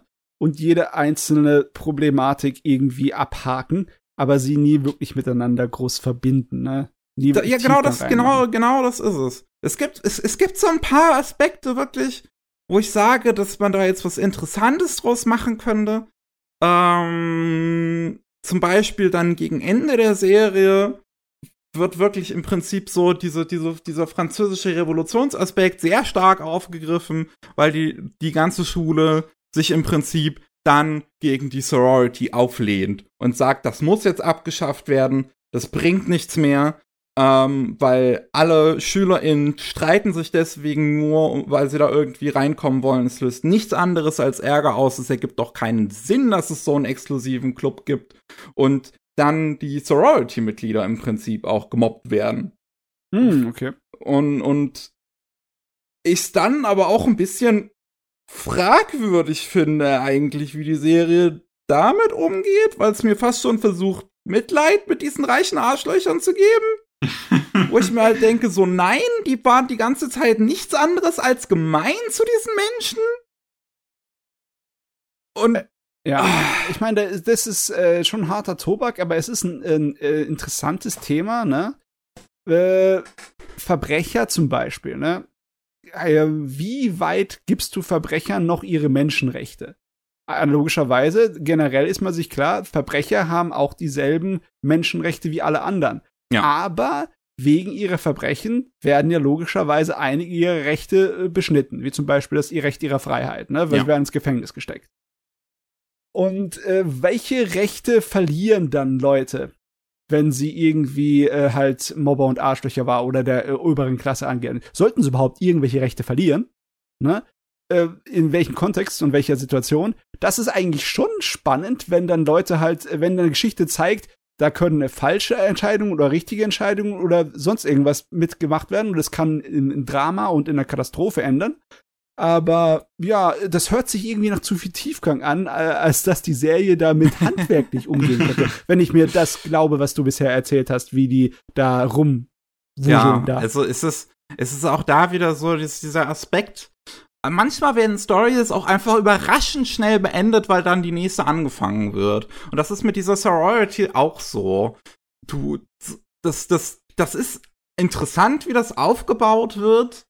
Es stört mich halt sehr, wie versucht wird, Mitleid in mir auszulösen mit diesen, also mit wirklich auch den, den größten Arschlöchern in diesem Club teilweise von der Sorority. Ähm, aber es, es, es ist ein interessanter Aspekt, aber das wird dann einfach sofort fallen gelassen. Ja. Ähm, wenn dann die, die Chefin dann halt auch sagt so, okay, na gut, dann müssen wir das jetzt beenden, weil äh, sich dann ihre Schwester umgebracht hat. Ja, die, also, beziehungsweise nicht umgebracht hat, die ist an einem dem schlimmsten Unfall, den ich jemals in einem Anime gesehen habe, gestorben. ähm, und zwar, also es ist mir scheißegal, ich spoilere jetzt, aber diese, dieses San Justo stellt sich halt auch heraus, dass die die Schwester ist von der äh, von von der Chefin von der Sorority ähm, und sie deswegen auch so eine, so eine Hassliebe zu ihrer Schwester hat, weil sie möchte sie eigentlich mögen als ihre Schwester und für das, was sie in der Kindheit so gemeinsam an Zeit verbracht haben, aber sie ist nicht zufrieden mit dem, wie das Leben jetzt gerade ist. Ja. Und, ähm, und die, die, wir haben dann halt relativ gegen Ende der Serie ist es dann halt so, ähm, dass das ähm, die San Justo möchte Nanako auf ein Date einladen, sagt halt, ey, ich möchte dir den äh, Ort zeigen, von dem er aus den Sonnenuntergang am schönsten sehen kann. Und dann sollen sie sich bei einer äh, äh, bei einer Zugstation leicht außerhalb der Stadt treffen. Und man sieht eigentlich, wie den beiden Figuren das richtig gut tut, dass sie jetzt auf dieses Date gehen wollen. Die Protagonistin so verbringt Zeit mit ihrer besten Freundin und man merkt richtig, oh, dass sie sich jetzt freut auf diesen Tag und dass es vielleicht endlich mal was Schönes ist in ihrem Leben, nachdem sie so viel Scheiße durchgemacht hat. Ähm, und auch bei, bei der ähm, San Justo, die äh, siehst du, Ah, also, also da gibt's dann zum Beispiel so, so kleine Callbacks, gibt's dann vielleicht manchmal. Du siehst irgendwie, die ist dann in ihrer Wohnung, die ist aufgeräumter, du siehst in ihrem Kühlschrank steht endlich mal was drin. Ähm, und, und die geht dann halt raus und sie geht Blumen kaufen und man, man, man erfährt dann später, für, also sie, sie lässt auch Blumen zu jemandem liefern und man erfährt dann später zu wem, aber sie kauft noch extra Blumen, dass sie dann zu dem Date mitbringen will. Und dann ist es so, dass sie über so eine Brücke geht, die halt über die Bahngleise führt und äh, es dann so, so ein leichter Windhauch kommt, der ihr die Blumen aus der Hand schlägt. Sie versucht, den Blumen hinterher zu greifen und fällt dann runter, genau auf einen fahrenden Zug, von dem sie dann bounced und stirbt. Klingt Also, schon da, kann, da, trashig. kann, da kann sie auch auf eine Treppe stolpern. Das ist dasselbe, ne? dass ähm, sie halt wirklich wegen so einem scheiß Blumenstrauß stirbt. Und das ist so fucking unnötig. Das Äh, ist wie weißt so ein reines Plot-Element, was nur dafür Ja. da ist, um die Tragödie zu machen. ich habe eine Theorie, da, warum das Ding trotzdem große Fangemeinden haben könnte. Das hat nämlich, wenn du es mit einer mit, mit Kochen vergleichst, ne? Es hat alle Zutaten. Es sind wirklich alle da, um was Fantastisches zu machen. Der Koch hat's dann halt beim Kochen vergeigt, ne? Wenn ich so dem Hm. glaube, was du sagst, dann hat der Koch es wirklich vergeigt. Aber das heißt ja nicht, dass die leckeren Zutaten deswegen nicht da sind. Und Leute, die gerne sich in so Art Universen reinversetzen und Fanfiction schreiben oder irgendwas äh, an Fanzeugs dazu machen, die werden wahrscheinlich einen riesen Spaß mit sowas haben. Das hört sich nach einem Universum an, das so richtig Zündstoff hat. Da kann Mhm. ich mir, ich muss mal nachgucken, ich bin mir sicher, da gibt's massenweise Dojinchis. Definitiv. ja. Also es ist ja, es hat ja die Stereotypen im ganzen Genre massiv geprägt. Also gerade diese Onesama-Charaktere. Ja. Absolut. Die findet man dann ja so gut wie allen anderen Werken danach wieder. Und ich, ich weiß nicht, wie es davor war, aber ich glaube, es war schon wirklich der Manga, der da wirklich extrem äh, impulsgebend war. Ich, mein, Ich so glaube, das ist halt auch für mich mitunter das, das ist auch ein, ein großes Problem daran, dadurch, dass es halt im Prinzip der Erfinder mehr oder weniger halt sozusagen von diesen Stereotypen ist, ähm, schafft's, also schafft es noch nicht halt mehr damit zu machen, weil es halt Mhm. einfach im Prinzip zu früh dafür war. oh, genau, Mann, ja, das die ist echt Charaktere schwer. brechen nicht wirklich aus ihren Stereotypen aus. Und das Ja. ist äh, natürlich ein bisschen schade. Und wo du das mit dieser ähm, ja, Mitleidstour mit den Mobber-Charakteren erwähnt hast, das ist irgendwie auch so ein Muster, was man dann doch sehr oft in Anime findet. Also gerade in schon in Anime auch der Antagonist ist, wird die ganze Zeit als furchtbar böse dargestellt. Und dann Beispiel Naruto kommt dann irgendwie ein Arc, wo man die, Vergangen die ach so tragische Vergangenheit von dem Charakter mitbekommt und plötzlich ist er der, der Fan-Favorite. Ähm, muss natürlich auch ein Charakter sein, der äh, äußerlich attraktiv aussieht, sonst äh, wirkt das natürlich nicht. Aber es ist, ist irgendwie schon so ein sehr stark verwendetes Stilmittel. Und ich, ich habe mich auch schon immer an diesem, an dieser schwarz-weißen Darstellung gestört, dass man einen Charakter nur als komplett böse und dann als äh, der Charakter, der Mitleid verdient, darstellen kann, dass man nicht irgendwie so einen, so einen Zwischenweg findet zwischen einem Charakter, der vielleicht jetzt äh, ja, schlechte Sachen tut, Mhm. gute Sachen tut, aber ähm, ja, es muss halt immer in der Darstellung einen Mittelweg geben und beim Anime hat man halt sehr stark dieses gut oder böse und das finde ich immer ein bisschen schade. Ja, das liegt einfach daran, die, an der Zielgruppe und der Sorte von Unterhaltung, Ja. die halt Manga und Anime sind. Das kommt natürlich, wir haben genug Anime und Manga mit irgendwie differenzierten Figuren, die auch wirklich grau sind von der Moralität und von ihrem Handeln. Das ist, das ist nicht das Mhm. Problem, aber halt, die meisten sind halt auch relativ simpel, ne? Ja, Das ist halt das Problem dann, wenn sowas wie halt Onisama eh halt fucking 39 Episoden lang ist, äh, wo und, Oh, ja. und, und du halt die ganze Zeit nur mit diesem Schwarz und Weiß da präsentiert wirst. Also die, wenn, wenn, wenn die Figuren ein bisschen grauer wären, wäre das schon, also, und, und ein bisschen Komplexität damit reingebracht werden würde, wäre das schon ganz schön. Und honestly, auch bei dem ganzen Pacing von der Serie, du könntest es auf 13 Folgen runterschneiden und es wäre so viel erträglicher. das, irgendwann mal machen wir das. Irgendwann gibt's den Supercut. von Unisama, ey. Das einzig Graue an der Serie sind die Standbilder von Desaki. Ah ja.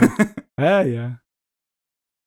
Ich meine, die Serie ist, ähm, das, das kann ich halt wirklich nicht ausschließen, die ist äh, teilweise echt schön anzusehen. Da sind immer, Auf jeden Fall. immer wieder sehr schöne Bilder drin.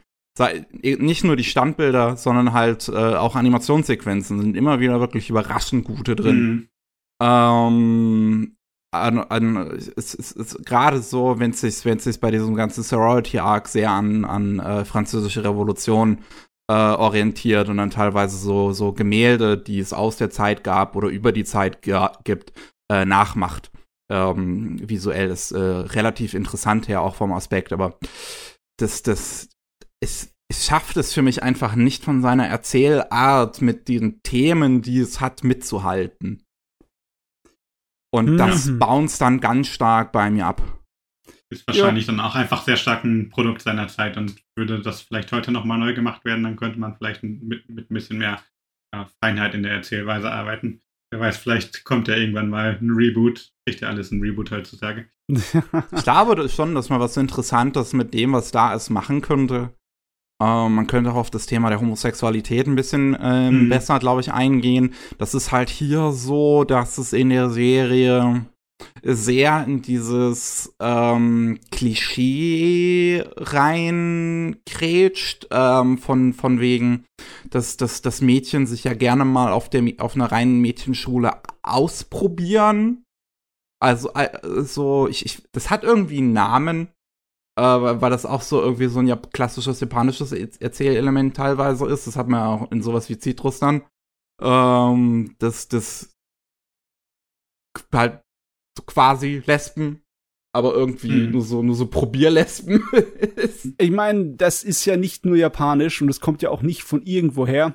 Aber äh, ist auch echt schwer, dann, wie kann man seinen Kopf so reinversetzen in die Art und Weise, wie das dann in den 70ern aufgefasst worden Hm. wäre, ne?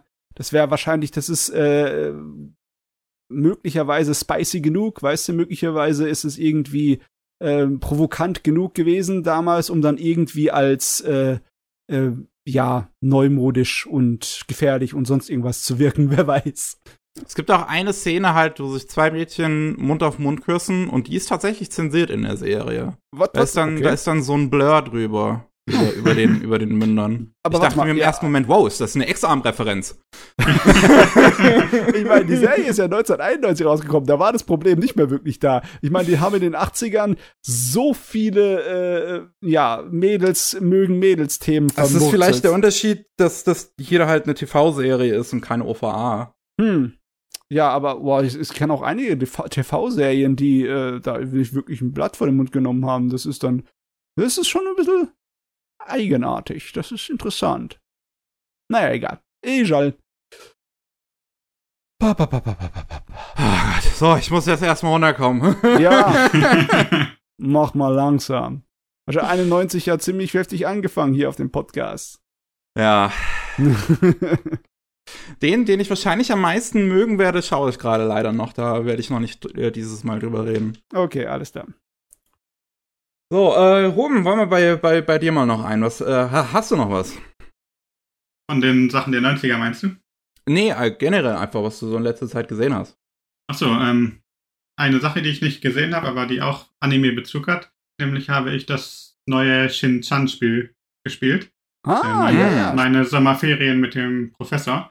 Und das ist ein wirklich sehr interessantes Projekt, weil es eigentlich der spirituelle Nachfolger einer Videospielserie Boku no Natsuyasumi ist, Ja. wo es halt darum geht, dass man ja japanische Sommerferien auf dem Land quasi nachspielt.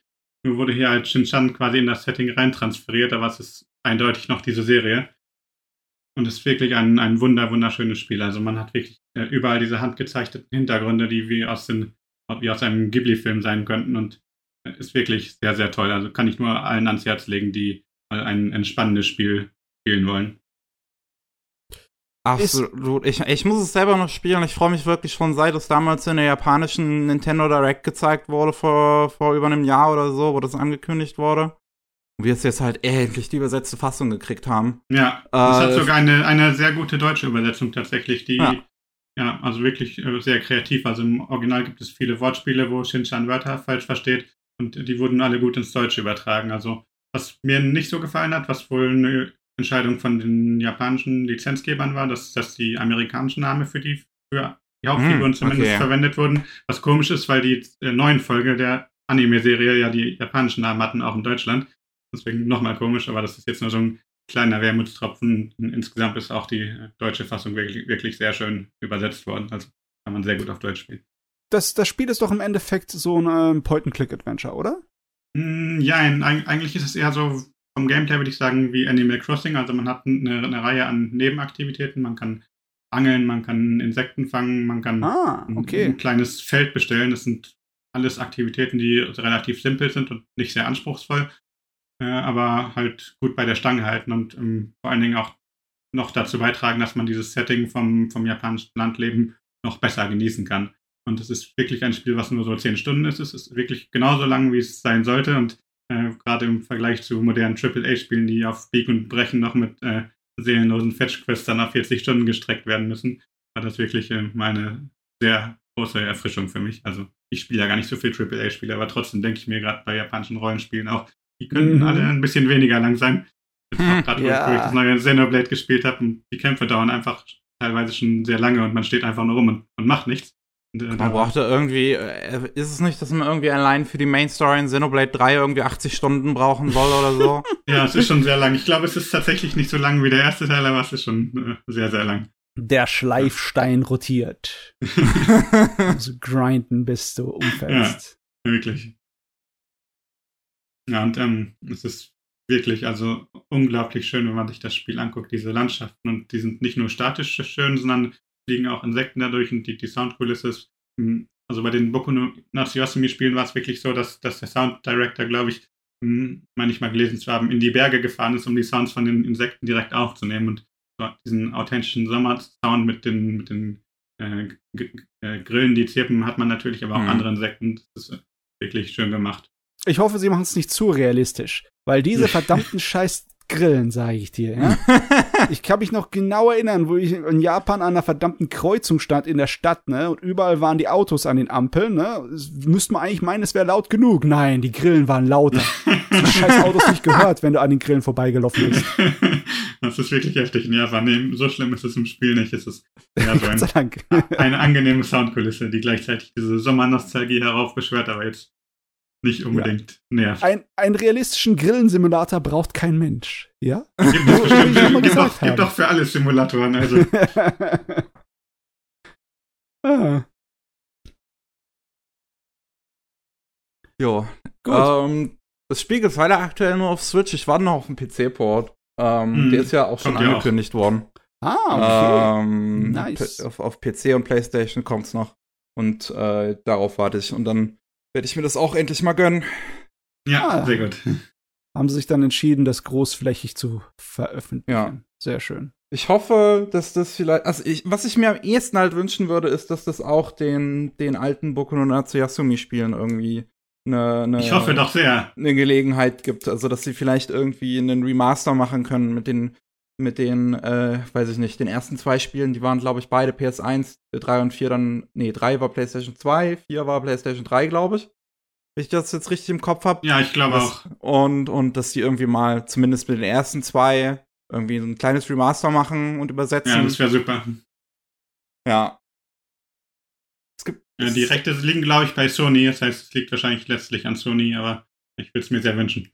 Ah, liegt nicht so vieles an Sony, letztendlich, ne? die größten Spieler im Raum hier, ne? Ja. Na gut, okay. Wollen wir mal eine kurze Pause machen? Oder wollen wir noch was reinschmeißen? Weiß ich nicht. Also ich, ich denke vom Pacing ist, ich, äh, oder vom, vom Timing her, dass die Pause auch ein bisschen mittiger ist, noch ganz gut, wenn du noch einen machst, Matze, und dann können wir Pause machen. Okay, dann noch einen schönen kurzen. Über was kann ich denn kurz reden? Ja, genau. Äh, über die zweite Staffel von äh, Devil is a Part-Timer kann ich kurz reden. Ich habe ja die Serie damals gesehen, aber ich hatte sie nicht wiederholt, was wohl ein Fehler war.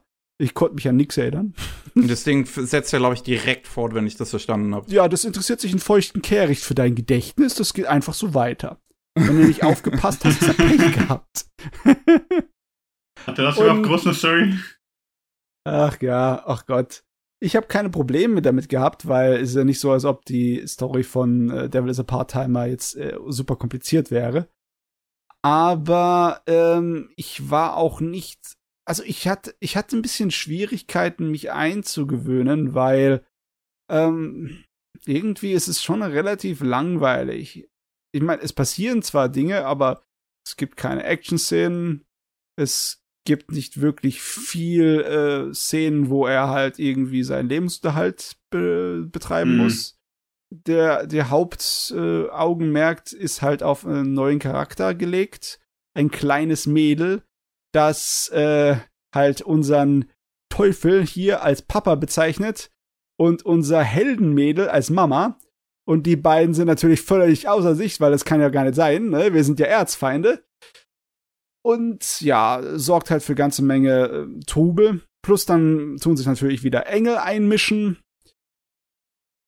Und bisher ist es ganz nett, aber ich weiß auch nicht wirklich, warum ich die Serie weiter gucke im Moment. Ich, mm. ich warte noch irgendwo auf, auf irgendeine große Auflösung von dieser Story, auf irgendeinen großen Höhepunkt, auf eine Action-Szene, weil bisher kam eigentlich äh, gar nichts. Na, ich habe schon gehört, dass, dass äh, viele irgendwie sagen, dass es nicht ganz den Spirit hat von der ersten Serie, von der hm. ersten mm. Staffel, dass da irgendwie was fehlt. Ja, es ist, es hat, es er fehlt halt die, dieser eine Kniff, ne? Das Ding, es ist, wirkt wie halt ein Mittelteil aus einer Story, wo du halt schon die, ja, das Wichtige etabliert hast und im Kopf hast oder irgendwie auch emotional in deinem Gedächtnis hast, das habe ich halt nicht mehr. Ich habe die, die Verbindung ist gekappt zur ersten Staffel bei mir. die Erinnerungen sind nicht gut genug. Deswegen, ich hätte verdammt noch mal vorher die erste Staffel noch mal schauen sollen. Gott, verflucht. Aber ja, es ist nicht so, dass es schlecht wäre, die Serie. Es ist äh, mhm. trotzdem so kurzweilig, dass äh, jede Episode relativ schnell vorbeifliegt. Weil ist die Comedy dann wenigstens gut? Weil ich finde, die erste Staffel wurde sehr stark von der Comedy getragen. Ähm, ja, also so laut zum Lachen gibt's halt da nicht so viel, meiner Meinung nach.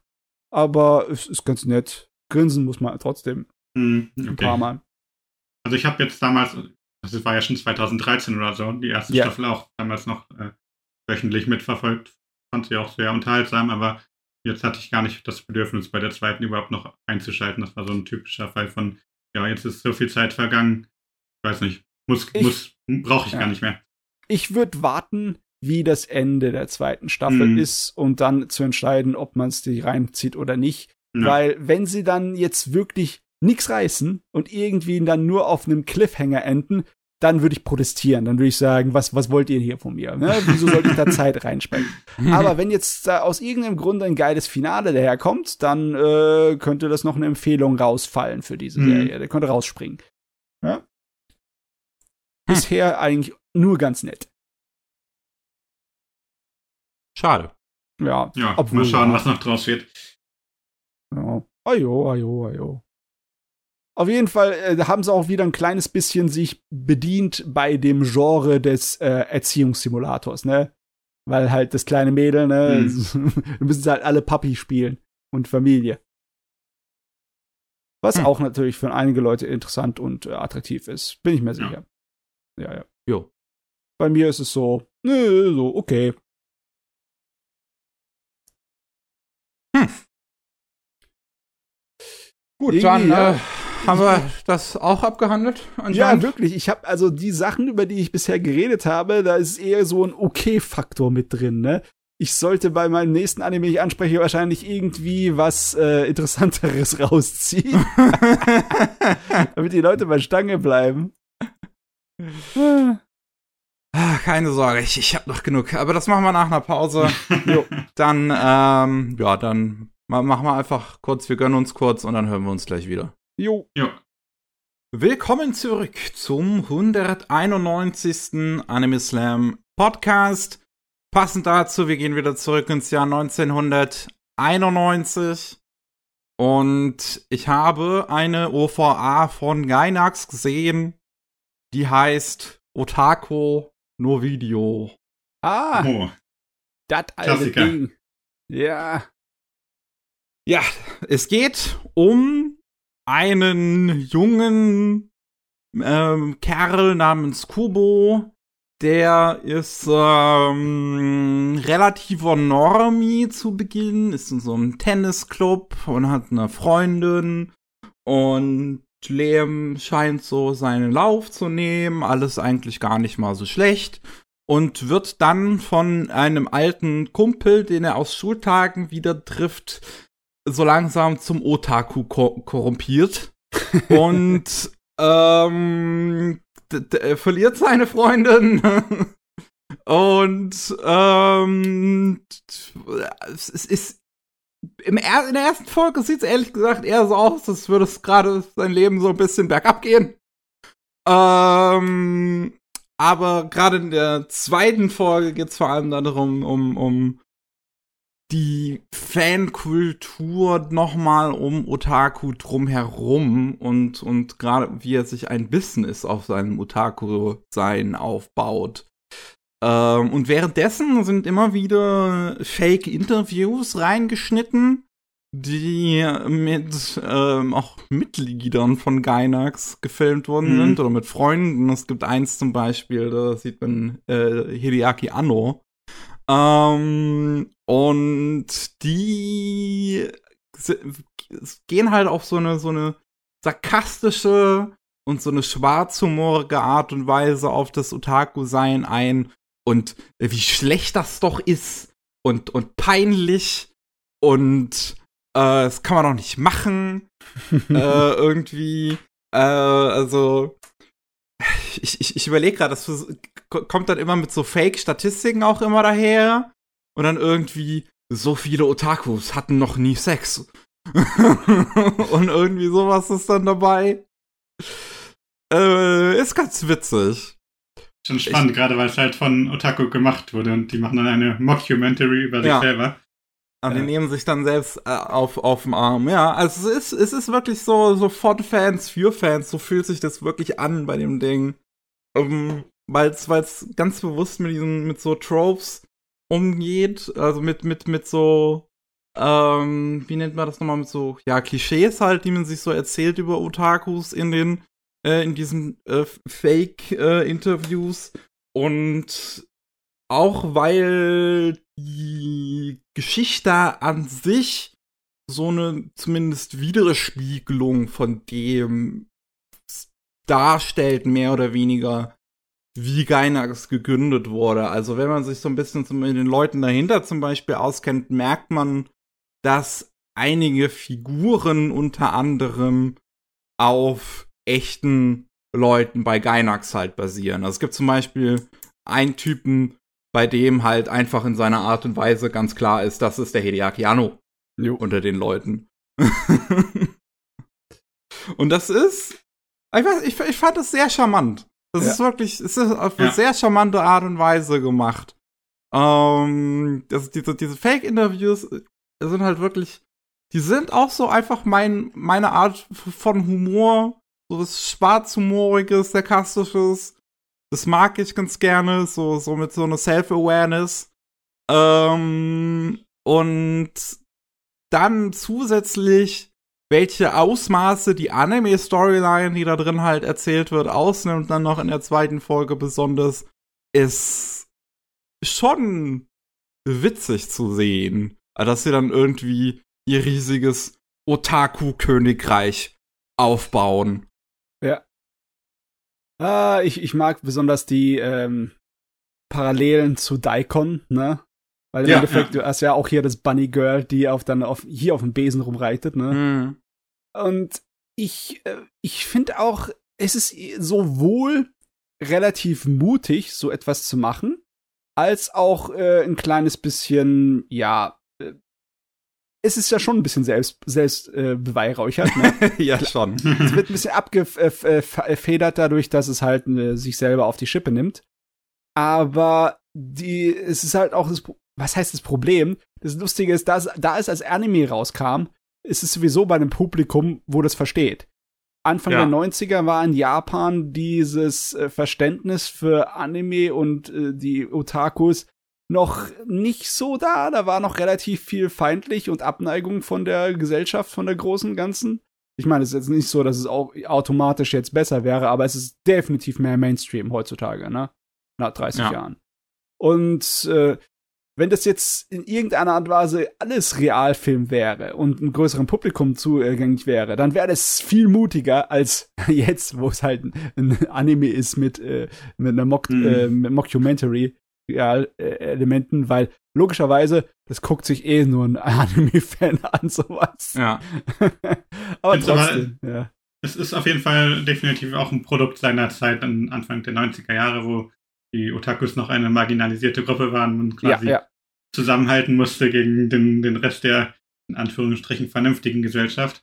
Aber Gott, m, selbst da, finde ich, so diesen Kontrast zwischen der traurigen Realität, die an diesen Mockumentary-Segmenten dargestellt wird, und diesem Hyper-Eskapismus in den Anime-Segmenten sehr interessant. Also ähm, der Grundton in, im Anime ist ja schon ähm, insgesamt sehr fröhlich. Ja. Und irgendwie macht es dann diese Realsegmente noch umso trauriger, besonders wenn man bedenkt, auch wenn es vielleicht Überzeichnungen sind, dass sich die äh, Leute da schon drin wiederfinden.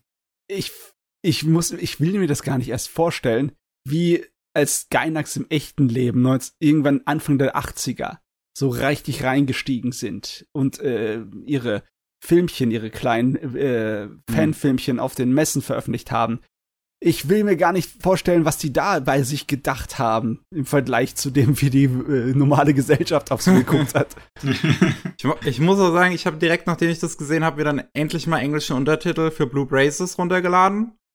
Ähm, mhm. Also die, die Realserie, die mhm, hier auf die dem Manga, die auf dem, auf dem Manga basiert von, von äh, einem der ehemaligen Gainax-Gründer. Ja. Und äh, halt auch so diese, diese Geschichte mehr oder weniger erzählt, wie Gainax gegründet worden ist. Und ich habe davon halt schon immer mal wieder Clips auf YouTube gesehen. Ähm, und ich es immer wieder witzig finde.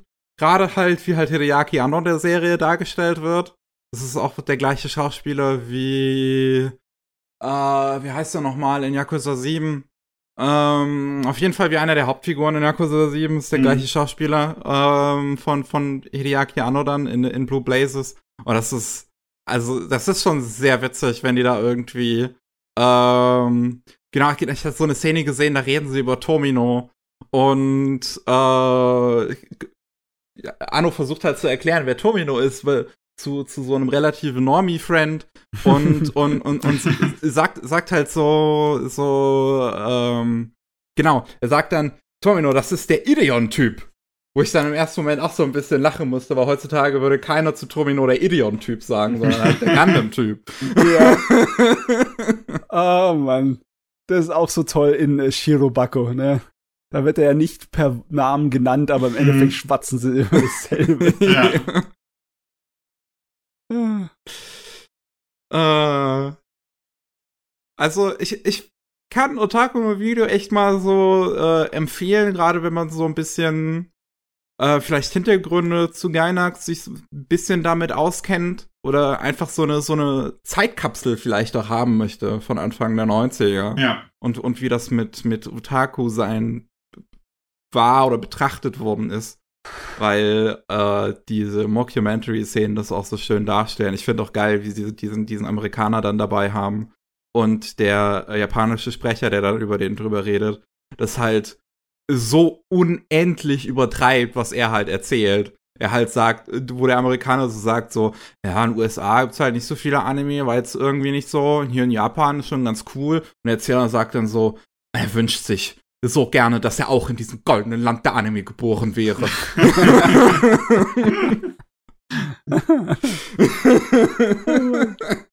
ich meine, das ganze Genre hat ja dann später eine ganze, einige Perlen bekommen, ne? Sowas wie Genshi Ken wurde dann eine hm, richtige, ja.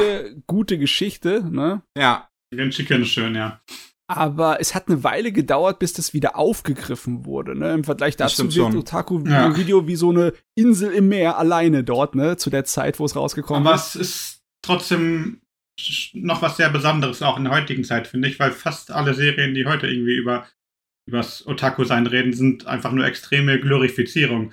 Und, ja. Äh, ich meine es nicht, dass es was Schlechtes wäre. Ich liebe äh, Keep Your Hands Off Esoken, ne? Das ist eine ja, das ist schön, das ist auch ein sehr schön super geile ja. Serie. Aber das mhm. ist ja noch mal was anderes als diese, keine Ahnung, die ganzen Isekai-Serien, wo dann jemand in der anderen Welt äh, Anime oder Otaku-Tum verbreiten will, dann natürlich alle direkt total darauf abfahren, dass auch in oh, einem Moment kritisch, kritisch, ja, zum Beispiel, in ja, keinem ja. Moment kritisch hinterfragt wird und ja. In Isekai ist sowieso äh, ein Nerd sein ist deine Superkraft, weil logischerweise, ja. weil du ein super Nerd bist, verstehst du sofort die ganzen Videospielmechaniken in dieser Isekai-Welt und dann nutzt du sie aus, um der absolute König zu werden, ne? Weil irgendwie alle hier der Spiffing Brit auf einmal sind, der sein Leben damit, sein Lebensunterhalt damit verbringt, irgendwie Computerspiele putz zu machen. Mhm. naja, was soll's. Ah. Ich weiß nicht, äh, ob man sich heute überhaupt noch als Otaku bezeichnet. Ich meine, wenn man so jemand ist wie Anno vielleicht, ne?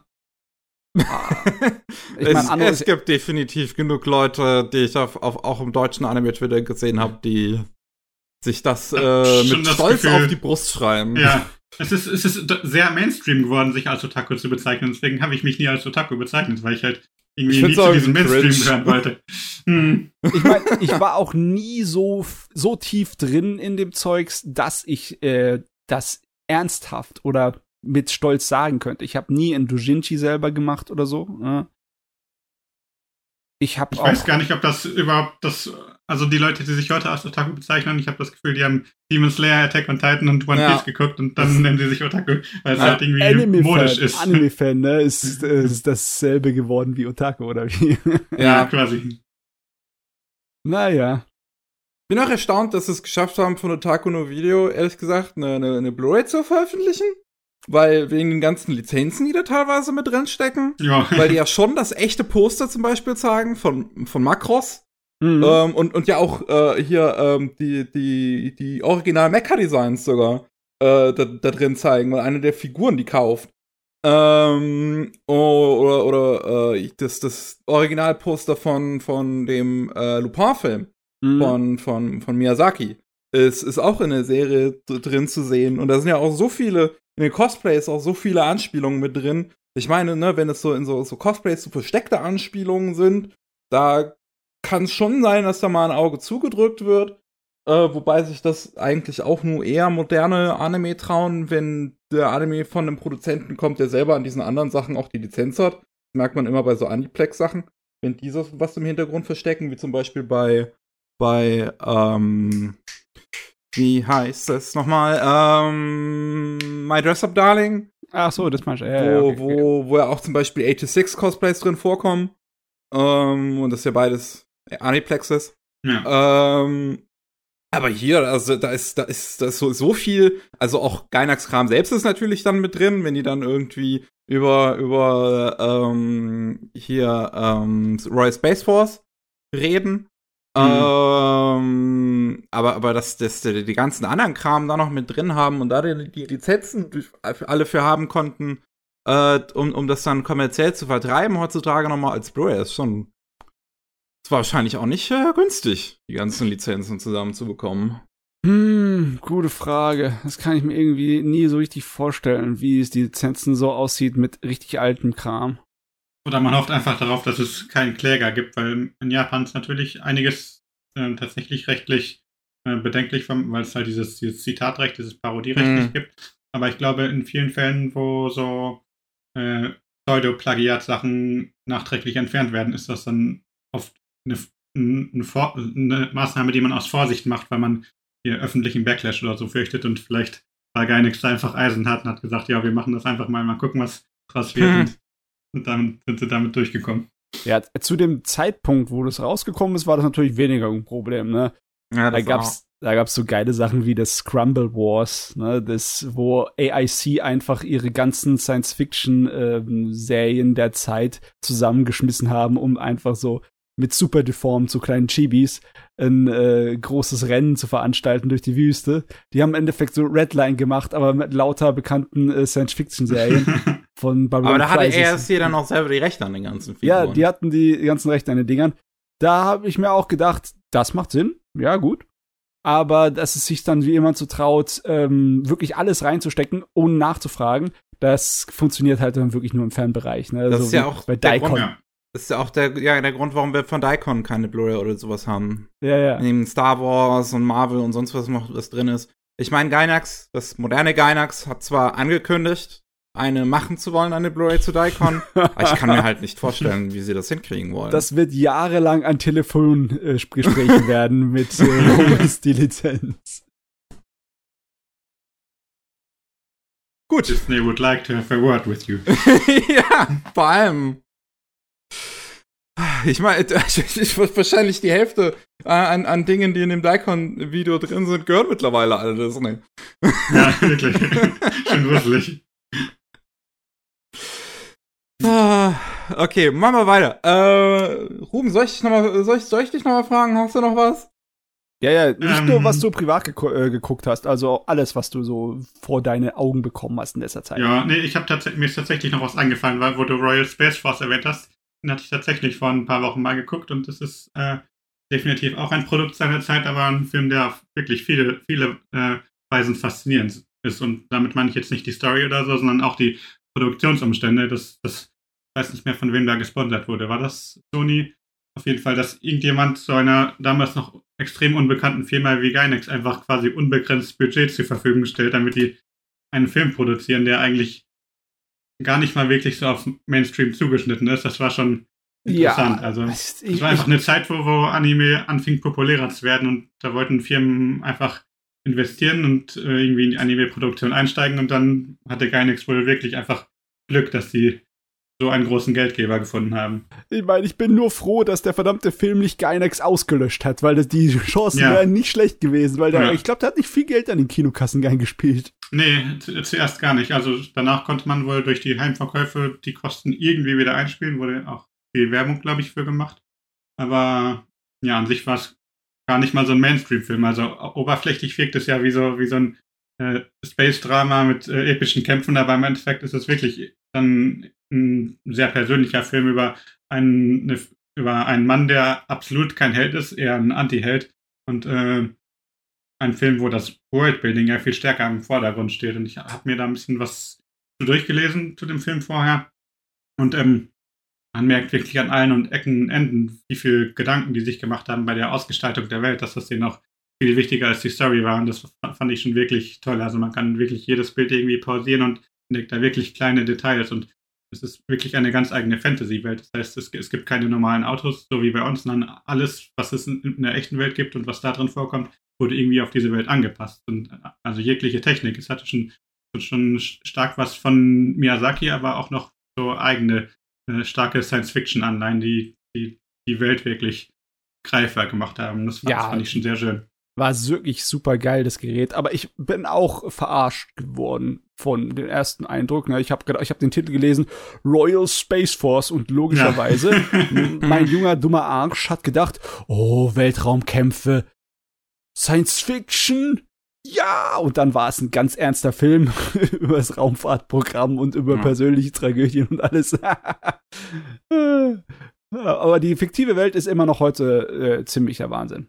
Ich finde es genial, ja, dass sie im Endeffekt. Total. Auch von ja. der ganzen Ästhetik, das ist ein, ein ganz eigener Stil. Sowas in der Art würde ich gern mal wiedersehen. Also, gerade wenn ich es mit heutigen Anime-Filmen vergleiche, die ja meistens nicht so mutig sind in der Ausgestaltung des Settings. Also, wir haben ja vor allen Dingen viel äh, alltägliche Dramen und dann die Fantasy-Filme, die mal kommen, die ja. sind dann meistens auch eher altbewährt oder sag mal mhm. realistische Filme mit, mit Fantasy-Elementen. Ah ja, du. Ja, sowas ich hätte auch mal gerne wieder ein Isekai, der nicht nur in eine Fantasy-Welt geht. Eine komplette Alternativhistorie, ne? Die äh, dann im Endeffekt äh, landen sie im selben Jahr, mm. nur in einer Welt, wo sich komplett anders entwickelt hat. Ne? Das wäre spannend. Das wäre doch was! Ja, aber das wäre halt Arbeit. Das wäre massenweise Arbeit. es gibt halt so viel, was man damit machen könnte, definitiv. Ich finde Roy Space Force auch wirklich ist ein sehr faszinierender Film auf eine gewisse Weise. Ich weiß ja. wirklich, als ich den das erste Mal gesehen habe, was jetzt auch noch nicht so lange her. Ich glaube, das war irgendwann letztes Jahr oder was sogar noch dieses Jahr, wo wir das erste Mal hier im Podcast besprochen haben. Ich glaube, war sogar ähm, dieses Jahr. Ähm, und äh, ich, ich war auch, also wie, wie, wie, das, wie es eben gesagt habe, ne, ich äh, mit was komplett anderem gerechnet, weil so retrospektiv, was man halt von Gainax erwartet, ist halt eher ein, ein Science-Fiction-Abenteuer. Aber dann ist es halt wirklich diese eine ne, ne sehr faszinierende Welt, eine unglaublich dichte Stimmung. Ich, wie, wie, wie das mit dem ganzen Kriegsthema umgeht in dem Film, finde mhm. ich halt super gut. Weil das ja. halt, weil das ist ein Antikriegsfilm, der dir so gut wie keinen Krieg zeigt. Mhm. Halt ja. bis, bis, auf, bis auf das Finale. Und dann wirklich so diese, dieser Moment, wo dann die Hauptfigur da in der Rakete über, über den Planeten schwebt. Ich finde, der hat schon was. Es ist natürlich ein bisschen ja. klischeehaftes Ende dann auch auf eine gewisse Weise. Aber nach diesem Film hatte ich auch das Gefühl, dass es seine, seine, seine Bedeutung auch verdient hat. Ja. Das, das, Klischee wird vielleicht ein bisschen dadurch entschärft, dass der Hauptcharakter eigentlich nie Bock darauf hatte. ja. eigentlich aus ganz anderen Motiven macht. Und äh, mhm. ja, also man denkt wirklich, auch wenn man sich jetzt nur das Poster anguckt oder eine grobe Beschreibung hat, dass der Film vielen alten Klischees folgt, aber im, im Grunde genommen macht er sein ganz eigenes Ding und das ist auch was, was danach so nicht wieder gemacht wurde. Wahrscheinlich, weil es auch nicht unbedingt viel Geld einbringt. Also ja, definitiv stimmt. Ich finde es Hammer, dass dieser Film äh, sozusagen den, in den Anfängen der deutschen Anime-Welt äh, mit dabei war. Dass der auf VHS mit einer deutschen Synchro irgendwie Mitte der 90er zu bekommen war bei uns. Ach echt? Und die deutsche ja, Synchro ja. ist tatsächlich nicht schlecht. Ja. Das waren OVA-Films war das noch damals, die, ah. die der Verlag. Haben den da rausgebracht das, die haben den, glaube ich, zusammen mit den Pet Labor Kinofilmen beworben. Da kann ich mich noch irgendwie so grob dran erinnern. Aber ja, dass der dabei war, das hat mich auch gewundert. Also im Nachhinein wundert's mich, ne? Damals wusste ich halt noch nichts von dem Kracher. Aber ja, ne. Normalerweise mhm. sagt man ja erstmal Akira, ne? Und dann so ein bisschen was äh, mhm. aller logischerweise muss ja Brutalität auch irgendwie mit rein und ein bisschen Action. Äh, dann sowas wie Ninja Scroll, logisch, ne? Das hat man dann in den 90ern gesagt, aber äh, ja, Wings of Honor Mies, das war nicht unbedingt der, wo du gesagt hast, ja, wir schon mal ein Anime gucken. wo du Akira ansprichst, äh, ja. der läuft übrigens tatsächlich dieses Wochenende oder im Laufe der Woche zumindest hier in Bochum im, im Kino. Mm. Und ich würde den mir so gerne angucken, aber gerade in dieser Woche bin ich natürlich weg, weil Akira ist, glaube ich, wirklich ein Film, der im Kino nochmal so viel besser wirkt, weil er auch so viel Arbeit in, in die Ausgestaltung der Welt und die, die Hintergründe geflossen ja. ist. Ähm, nur eine Sache, die mir Sorgen macht. Ich habe viel Infos im Netz gefunden, dass die Blu-ray-Fassung sehr schwer digital bearbeitet wurde. Da wurde mhm. das Filmkorn rausgenommen, was den ganzen mhm. Film ziemlich sanft aussehen lässt und ja. im Endeffekt dann von der Auflösung wirkt er nicht anders, sogar sogar ein bisschen niedrige Auflösung als die normale Blu-ray. Mhm. Deswegen weiß ich nicht, was für eine Fassung sie im Kino zeigen. Wahrscheinlich die 4K-Fassung, weil die ist die neue und aktuelle, ne? Mhm. Ja, kann schon sein, eine gute Frage. Mhm. Also die Frage ist auch, ob man es sieht, ne? Weil logisch bei sowas gehen die Leute dann halt im Vergrößerungsglas an die Bilder ran. Und ja, so ja. nah sitzt du nicht vor dem Bildschirm. Außer man sitzt in der ersten Reihe. Äh. Ja, gut. Feine Sache. Ich Feine bin ja gerade nochmal auf Sagaboro und es ist einfach es ist krass, wie gut der Film auch aussieht, Royal Space Force. Ja, ja. die Raketenstartsequenz von Hideaki Anno. Der Mann ist so ein ist obsessiver Wahnsinniger, echt. Wie kann man sowas von Hand zeichnen? Da. Das hat garantiert einiges an Gesundheit und äh, äh, Gehirnzellen gekostet. Aber das Ergebnis ist halt legendär, ne? Absolut. Ja. Okay, Matze, wie sieht's bei dir aus? Hast du noch was? Ja, ich habe noch einiges. Die Frage ist, ob ich jetzt äh, um. ich, ich kann ja nicht mit das Langweiligen daherkommen. Ich muss mit irgendwas Interessantem daherkommen. Sollen wir über den provokanten Arschloch-Anime der Saison reden? Oh, ja, klar. Ja, ja. Über Harm in Labyrinth of Another World.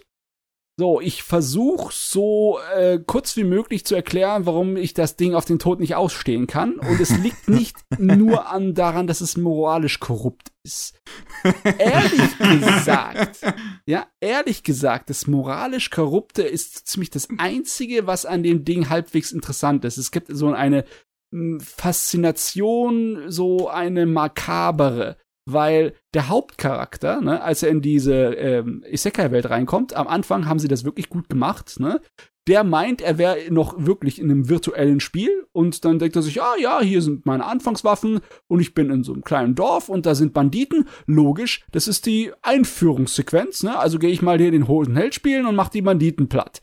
Nur irgendwie ist dieses Banditenplattmachen äh, irgendwie grausamer, als ich mir das vorstellen würde, ne? Und so blutig und so realistisch und so, was geht denn hier ab? Und als er dann kapiert, er ist wirklich in einem, äh, äh, im echten Leben, ne? Und er hätte gerade sein, sein Leben so einfach verlieren können, wenn irgendwas falsch gelaufen wäre, dann hat er erstmal so, schon, schon einen Schock im Moment, ne? Besonders weil er jetzt gerade eine Menge echte Menschen einfach über den Haufen gemetzelt hat. Ähm, auf den Schock erstmal eine Prostituierte kaufen. Auf den Schock erstmal eine Prostituierte. auf jeden Fall, der Ein die Einführung in diese Geschichte ist gar nicht schlecht. Sobald er dann seine Sklavin kauft, stürzt das Ding ab. Äh, nicht nur, nicht wegen der Sklavin unbedingt, ne? Ähm, die Sache ist die, um seine Sklavin zu kaufen, ne, da zeigt sich, wie moralisch korrupt diese Person ist und was für ein interessanter Antihero er eigentlich sein könnte als Antiheld, ne? Weil der geht auf Banditenjagd und der wird wirklich zu einem eiskalten Meuchelmörder. Ist aber auch spannend, weil logischerweise, wenn er irgendwie was falsch macht, dann wird er von denen einfach abgeschnetzelt, weil er ist immer noch so ein Anfangscharakter, ne? Er ist nicht irgendwie übermächtig. Er hat allerhöchstens ein gescheites Schwert bekommen am Anfang. Äh, der hat keinerlei besonderen Fähigkeiten. So gut wie. Und das ist interessant zu sehen, wie der immer mehr zu einem eiskalten Monster wird, ne? Und dann kauft er sich seine Sklavin, logischerweise, weil er einfach nur geil ist, ne? Der kauft die nicht, weil er mit, äh, sie als Kämpferin benutzen möchte, sondern einfach nur, weil er Mädel haben will. Das ist, und, das ist ein zusätzlicher Aspekt, was ich an, an, diesem Anime eigentlich ein bisschen faszinierend finde, weil er da eine gewisse, weil, weil er da ehrlicher ist als die meisten anderen mhm, Isekai-Anime ja. mit so, mit so einer Sklaven-Plotline. Ja. Weißt du, in sowas wie Shield Hero ist es so, weil der Protagonist so, so denkt, dass er halt so total der tolle Mensch wäre und er macht das, um sie zu befreien und er ist doch so ein ja. guter Mann und deswegen kann er die jetzt auch irgendwie so, so, so behandeln, wie er will und, äh, und, und, und hier ist es einfach, ist es wenigstens ehrlich. Ja. Der Typ ist einfach horny und deswegen will er eine Starwind kaufen. ja, immerhin, das ist schon hier, was wert. Hier kommt das Problem. Und es hört sich seltsam an, dass ich das als Problem bezeichne, aber die Beziehung zwischen diesen beiden Leuten ist irgendwie kaputt. Also nicht kaputt äh, im Sinne von wegen, dass sie äh, irgendwie äh, psychologisch irgendwie kaputt wäre, sondern sie ist storytechnisch kaputt. Ne? Sein Charakter, der dargestellt wurde als ein ähm, ziemlicher Psychopath, aber äh, halbwegs interessanter. Ähm, als es ans Mädel geht, ähm, verschwindet der. Der behandelt das Mädel, als wäre es äh, das kostbarste auf der Welt, aber gleichzeitig, äh, logischerweise, hat er sie nur für Sex gekauft. Es macht keinerlei Sinn und es ist irgendwie unangenehm, besonders weil das Mädel, das ist so langweilig wie Trockenblut. Die ist voll und ganz unterwürfig komplett. Für die ist das alles äh, wunderbar und genau richtig und fein, fein. Und ihr Meister ist doch der Allerbeste, weil er sie doch so gut be äh, behandelt. Und mhm. äh, also das ist Fanfiction-Niveau von der Art und Weise, wie das geschrieben ist. Und zwar billigstes 15 Jahre alter Fuzzi, der zu Hause hängt und irgendwie äh, seine eigenen geheimen Fantasien aufs Papier bringt. Auf dem Niveau. Das, ich dachte, darum geht's in Isekais. Ja, aber das Problem ist, hier ist es halt die stinklangweilige Variante von, ne? Mm. Da, da, da, kannst du nicht mal Erotik rausholen, weil keine erotische Spannung da ist. Und äh, die Sexszenen sind auch langweilig ohne Ende. Das Problem ist, was danach kommt. Das wird tatsächlich noch langweiliger. es gibt ja für viele dieser Fantasy-Isekais irgendein Vorbild, besonders an Computerspielen, dass sie sich nehmen. Ne? Zum Beispiel bei, ähm, bei dem Ding mit der Spinne, so, äh, ich bin eine Spinne, na und? Da ist es zum Beispiel äh, Roguelikes. Ne? Und hier sind es definitiv alte Dungeon Crawler. Und ich meine wirklich alte. Ich rede hier von 80er Jahre. Weil alle die Dungeons sind definitiv nur geometrisch quadratische Dinger, wo du durchläufst. Ne? Und in jedem Dungeon-Level kommt ein Monster, eine Art von Monster, und im nächsten kommt eine weitere Art dazu und ja, so weiter. Es ist äh, relativ langweilig und das Einzige, was die machen, ist da grinden. Die machen nix außer Schleifen. Wie als wäre es ein verdammtes JRPG vom Super Nintendo. Okay, und das ist Also es, unfair. es ist quasi, als, als würde man einem Stream zugucken von irgendjemandem, der an einem JRPG grindet. ja, aber äh, ja, also es ist langweiliger, als ein Stream zuzugucken, glaub's mir. es ist wirklich schlimm, weil da passiert so gar nichts. Ich habe auch, ich habe vorher, bevor die Serie reingekommen habe ich den Manga mal angefangen gehabt, vor einer Weile. Und ich bin ziemlich schnell da auf Schnelldurchleselauf gegangen, ne, um einfach nur zu sehen, passiert da irgendwas? Passiert da irgendwas? Und da passiert nichts. Da passiert nach Dutzenden von Kapiteln gar nichts. Ich frage mich, wie die das machen wollen in einer zwölf Episoden Serie, äh, da irgendetwas rüberzubringen. Da kommt gar nichts. Der Erzählstruktur und Tempo ist auch so wie im Manga. Das heißt, da passiert in drei Episoden kaum was. Wie, wie viel halt- hast du jetzt geguckt? Ich weiß nicht, sind es vier oder fünf oder so? Keine Ahnung. Also hast du, also hast du schon gesehen, im Prinzip, dass, dass er sie gekauft hat und durchgenudelt hat? Ja.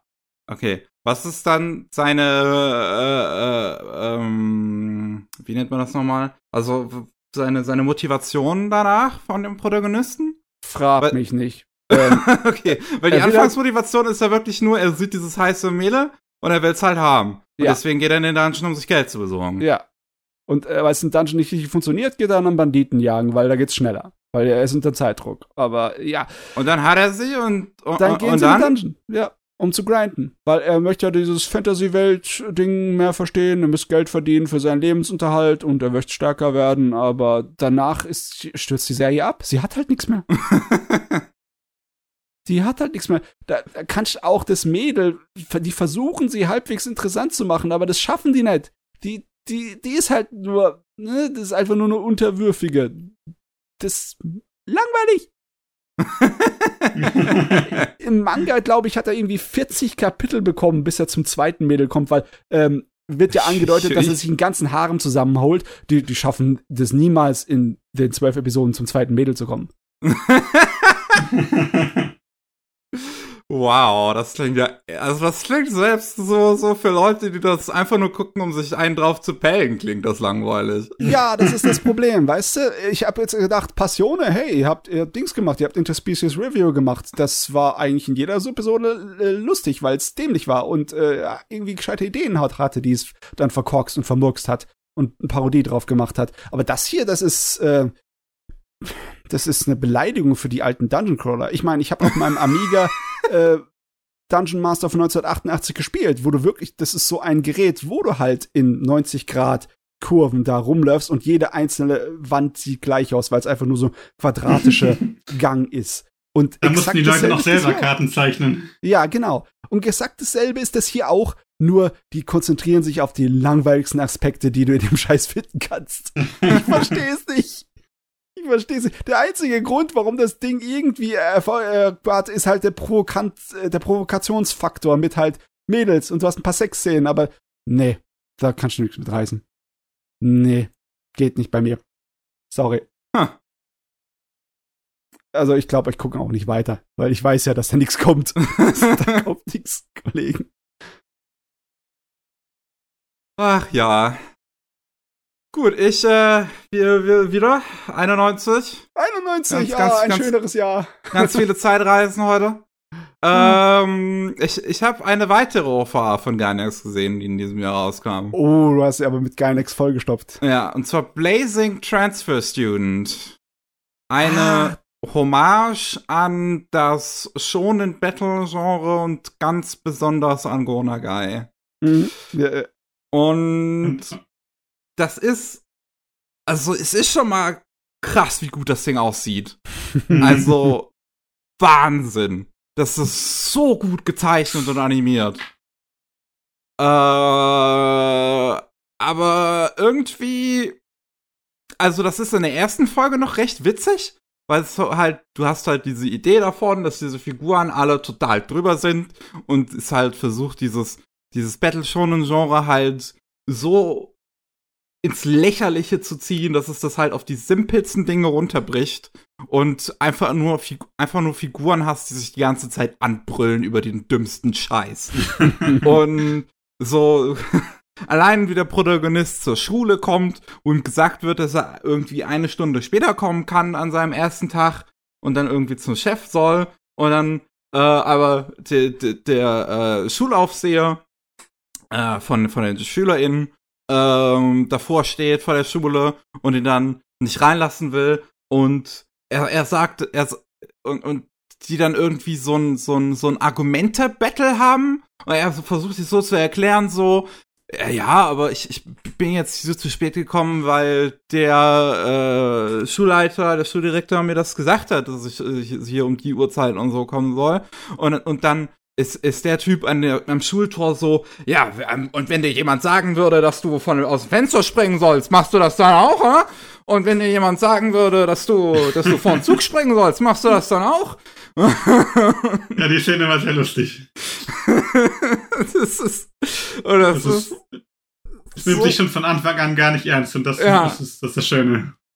Das, das, also ich finde, in der ersten Folge funktioniert das noch, dass, dass ich, das, dieses, dieses Comedy-Element in der, ähm, in der zweiten Folge, weil das sind ja nur zwei Folgen, hatte ich das Problem dann damit, dass es wirklich nur dieser eine Joke halt ist, den es diese, diese mhm. ganze Situation über versucht durchzuziehen. Aber du hast dann irgendwie halt so, so, so, du hast so, so im Prinzip so zwei Schlägertypen an dieser Schule, beziehungsweise einer ist halt, ne, der Schulaufpasser, der andere ist so ein Schlägertyp und die sind im Prinzip so Erzrivalen und, und kämpfen über einen so ein Mädel und haben halt so gesagt so, weil das ist auch Regel an dieser Schule, man entscheidet alles über Kämpfe und ähm, haben halt einen ne, ne Kampf, der entscheiden soll, wer von den beiden das Mädel kriegt.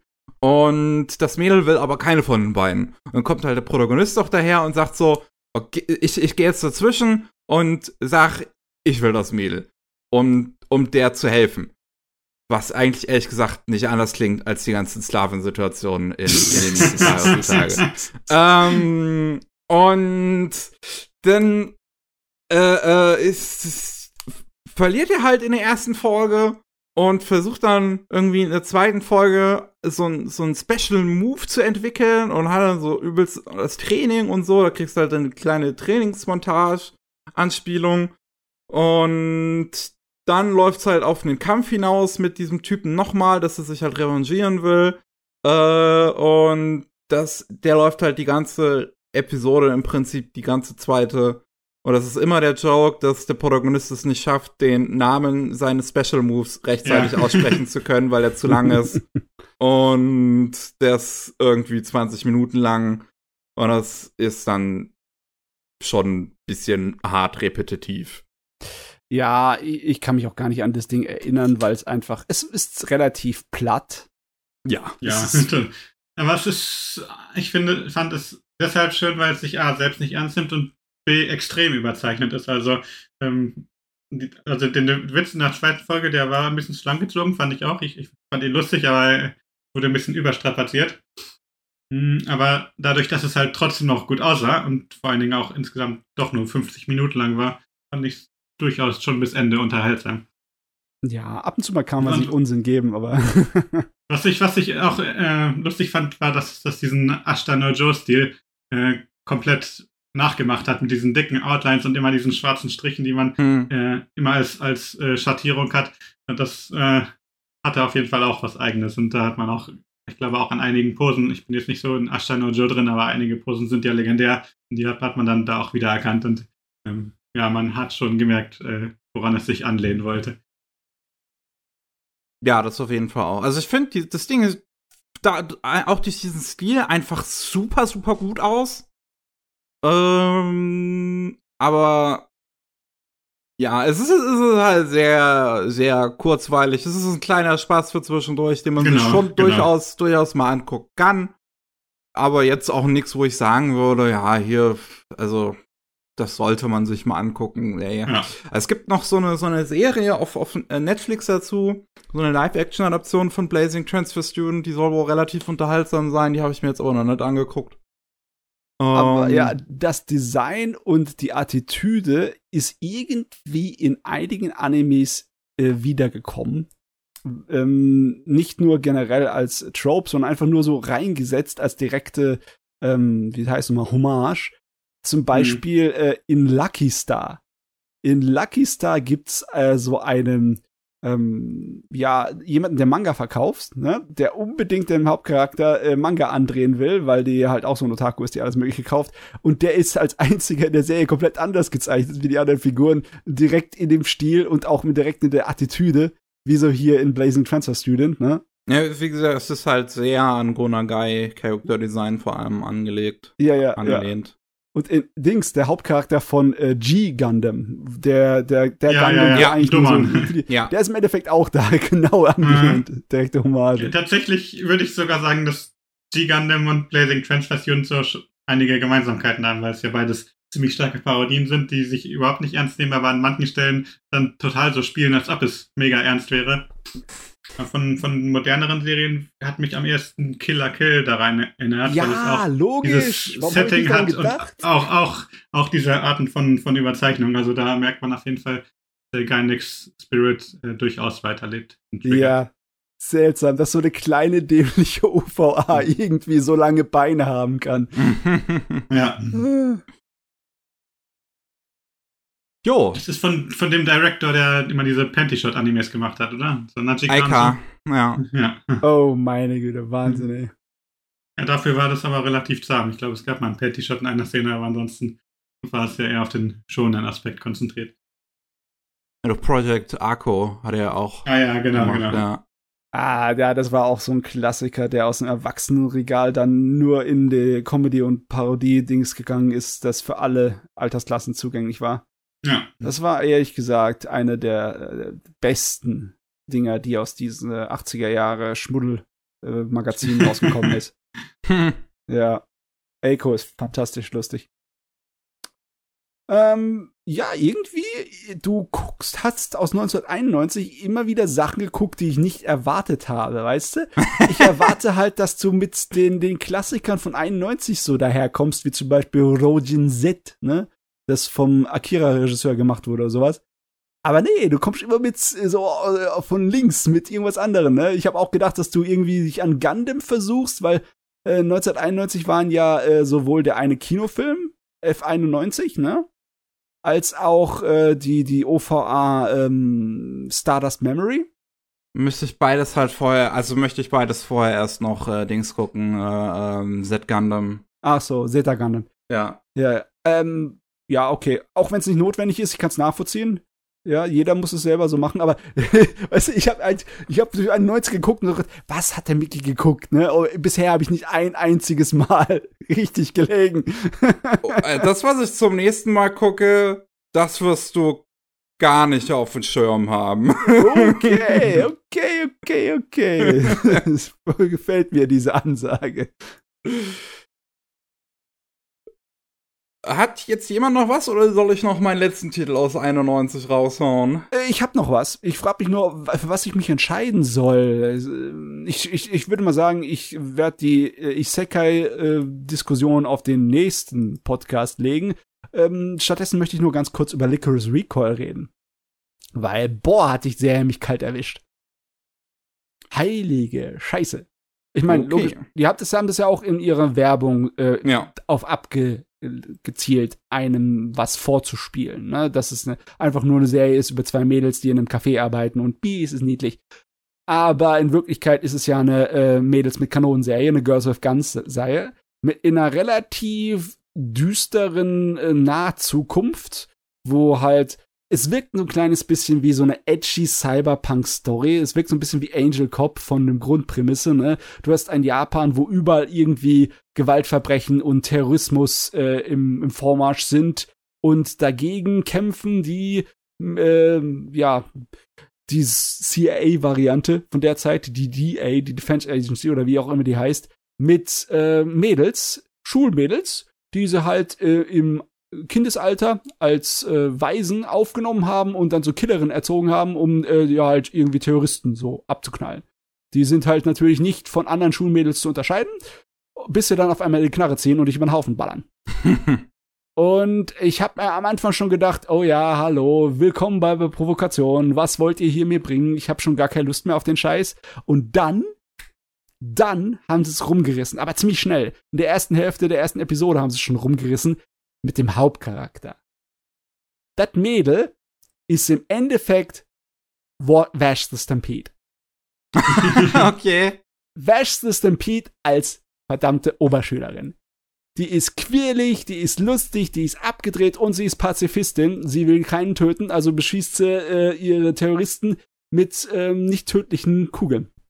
Was einen großen Nachteil hat, weil diese scheiß nicht tödlichen äh, Gummikugeln, die beim Aufprall zerplatzen, äh, ist eine Sonderanfertigung, ist sehr teuer und die sind sehr ungenau weil die haben nicht die ähm, ballistischen Fähigkeiten von äh, einer Metallkugel, von einer Bleikugel. Und da musst du halt ziemlich nah ran und sie muss ziemlich viel ballern und äh, das heißt, es endet im Nahkampf. Das kann sie sich aber auch leisten, denn sie hat eine übernatürliche äh, hohe Fähigkeit, äh, Sachen irgendwie zu beobachten und zu berechnen. Die kann im Endeffekt dann äh, Kugeln ohne Probleme ausweichen. Selbst wenn äh, die nur ein, zwei Meter von dem Schützen entfernt ist, schafft es immer noch der Kugel auszuweichen. Also einfach nur die, die Muskel, Bewegungen des anderen sieht und interpretieren kann und dann genau dem richtigen Timing ausweichen kann. Ist, ist sehr, sehr spaßig. Und besonders spaßig finde ich, dass äh, gleich am Anfang in der ersten Episode mal Kommentar gelegt wird darauf, was für eine scheiß Zukunft das hier ist. die arbeitet nicht nur in einem Café, sondern das ist auch sozusagen ihre kleine Privatdetektei, wo sie halt selber draus als äh, Licorice, also also Spezialagentin arbeitet, weil sie ist nicht mehr bei dem großen Verein, die mag den Verein nicht wirklich, die will, weil sie ja Pazifistin ist, logischerweise. Und auch die Leute, die dort arbeiten im Verein, die lassen gleich in der ersten Episode so Sprüche mit, ich habe die Schnauze voll von dieser scheiß Sekte, die äh, Weisen hier äh, eine Gehirnwäsche verpasst, um seine Attentätern rumlaufen zu lassen, ne? Und dann ich sofort hier, ja, ihr gefällt mir alle. ihr spricht's gleich aus, ne? das ist, die Serie ist gut. Die Serie ist äh, überraschend gut. Sie ist super von der Regie vom Drehbuch, vom Erzähltempo und von Animation und Zeichenqualität ist die echt geil. Mhm. Also du hast sehr viel Action, sehr viel Herz und natürlich die zwei Mädels, die äh, wirklich tolle äh, Beziehungen haben und die einfach eine Menge lustigen Kram machen. Und logischerweise, wie sich das gehört, ist halt noch im Hintergrund äh, was Tragisches und Dramatisches, das dann halt wahrscheinlich gegen Ende der Serie rauskommt. Ich weiß es noch nicht, soweit habe ich noch nicht geguckt, aber bisher ist es noch relativ episodenhaft, aber jede einzelne Episode ist so schnell vorbei. Das ist, äh, das ist genau das, was so ein Blockbuster-Buch ist, wo du nicht merkst, dass du 50 Seiten äh, durchgelesen hast und es eine Stunde später ist. Das ist noch dieselbe ist diese Serie. Die ist wirklich super gemacht vom Handwerklichen. Also, da muss ich A1 Pictures mich verbeugen von den VCs. Das haben sie fantastisch hingeschreckt. Ist auch ähm, das ist, äh, Shingo Adachi, der vorher halt Character Designer für viele A1 Pictures Serien war. Mhm. Äh, also zum Beispiel die Character Designs zu Sword Art Online gemacht hat, die Anime-Fassung und auch äh, Animation Director war bis zum Film. Bei mhm. Alicization hat es dann ein anderes Team übernommen.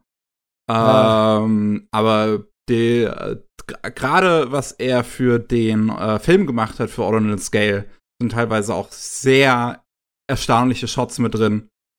Ähm, und ist, also es ist cool zu sehen, wie gerade in letzter Zeit so Leute, die gerade schon öfters für mit A1 Pictures zusammengearbeitet haben oder vielleicht da auch festangestellt sind.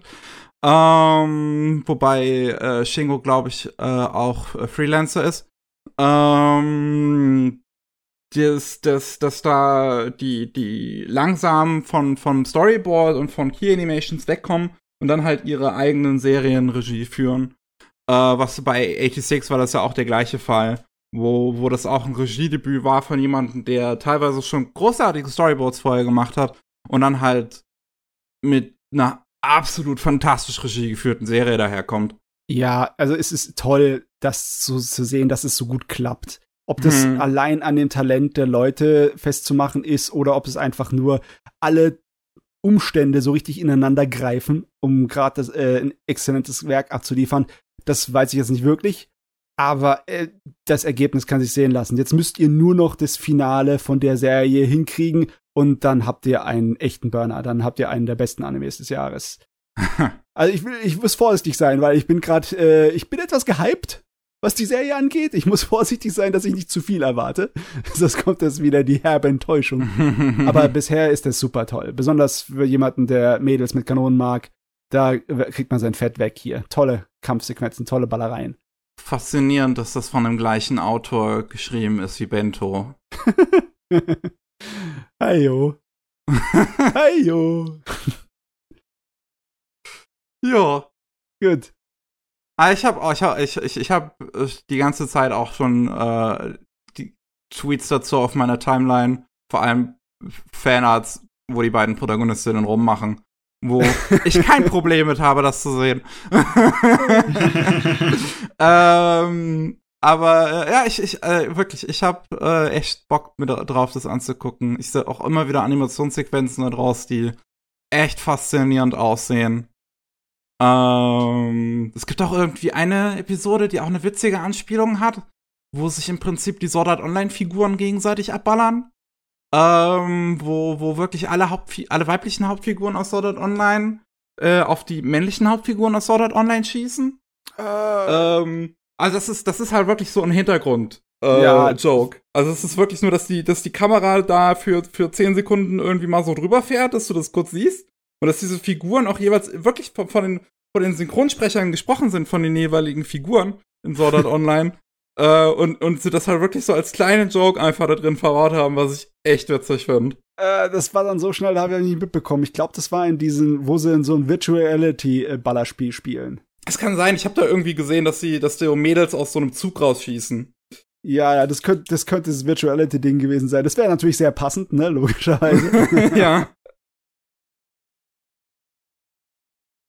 Gut. Gut. Sehr gut.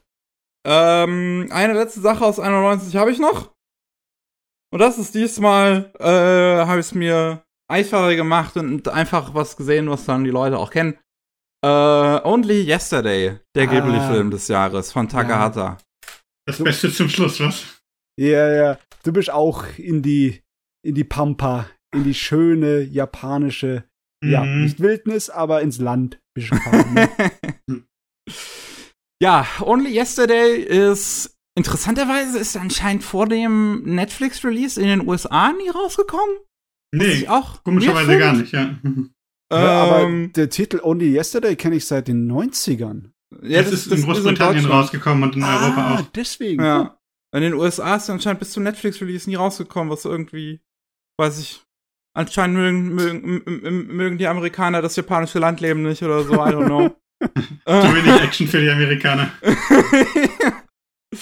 ähm, es geht auf jeden Fall um eine junge Frau namens Taiko, die ist 27 Jahre alt, ähm, hat eine Arbeit irgendwie in so einer Bürofirma. Es wird nie so genau erklärt, es spielt auch keine Rolle.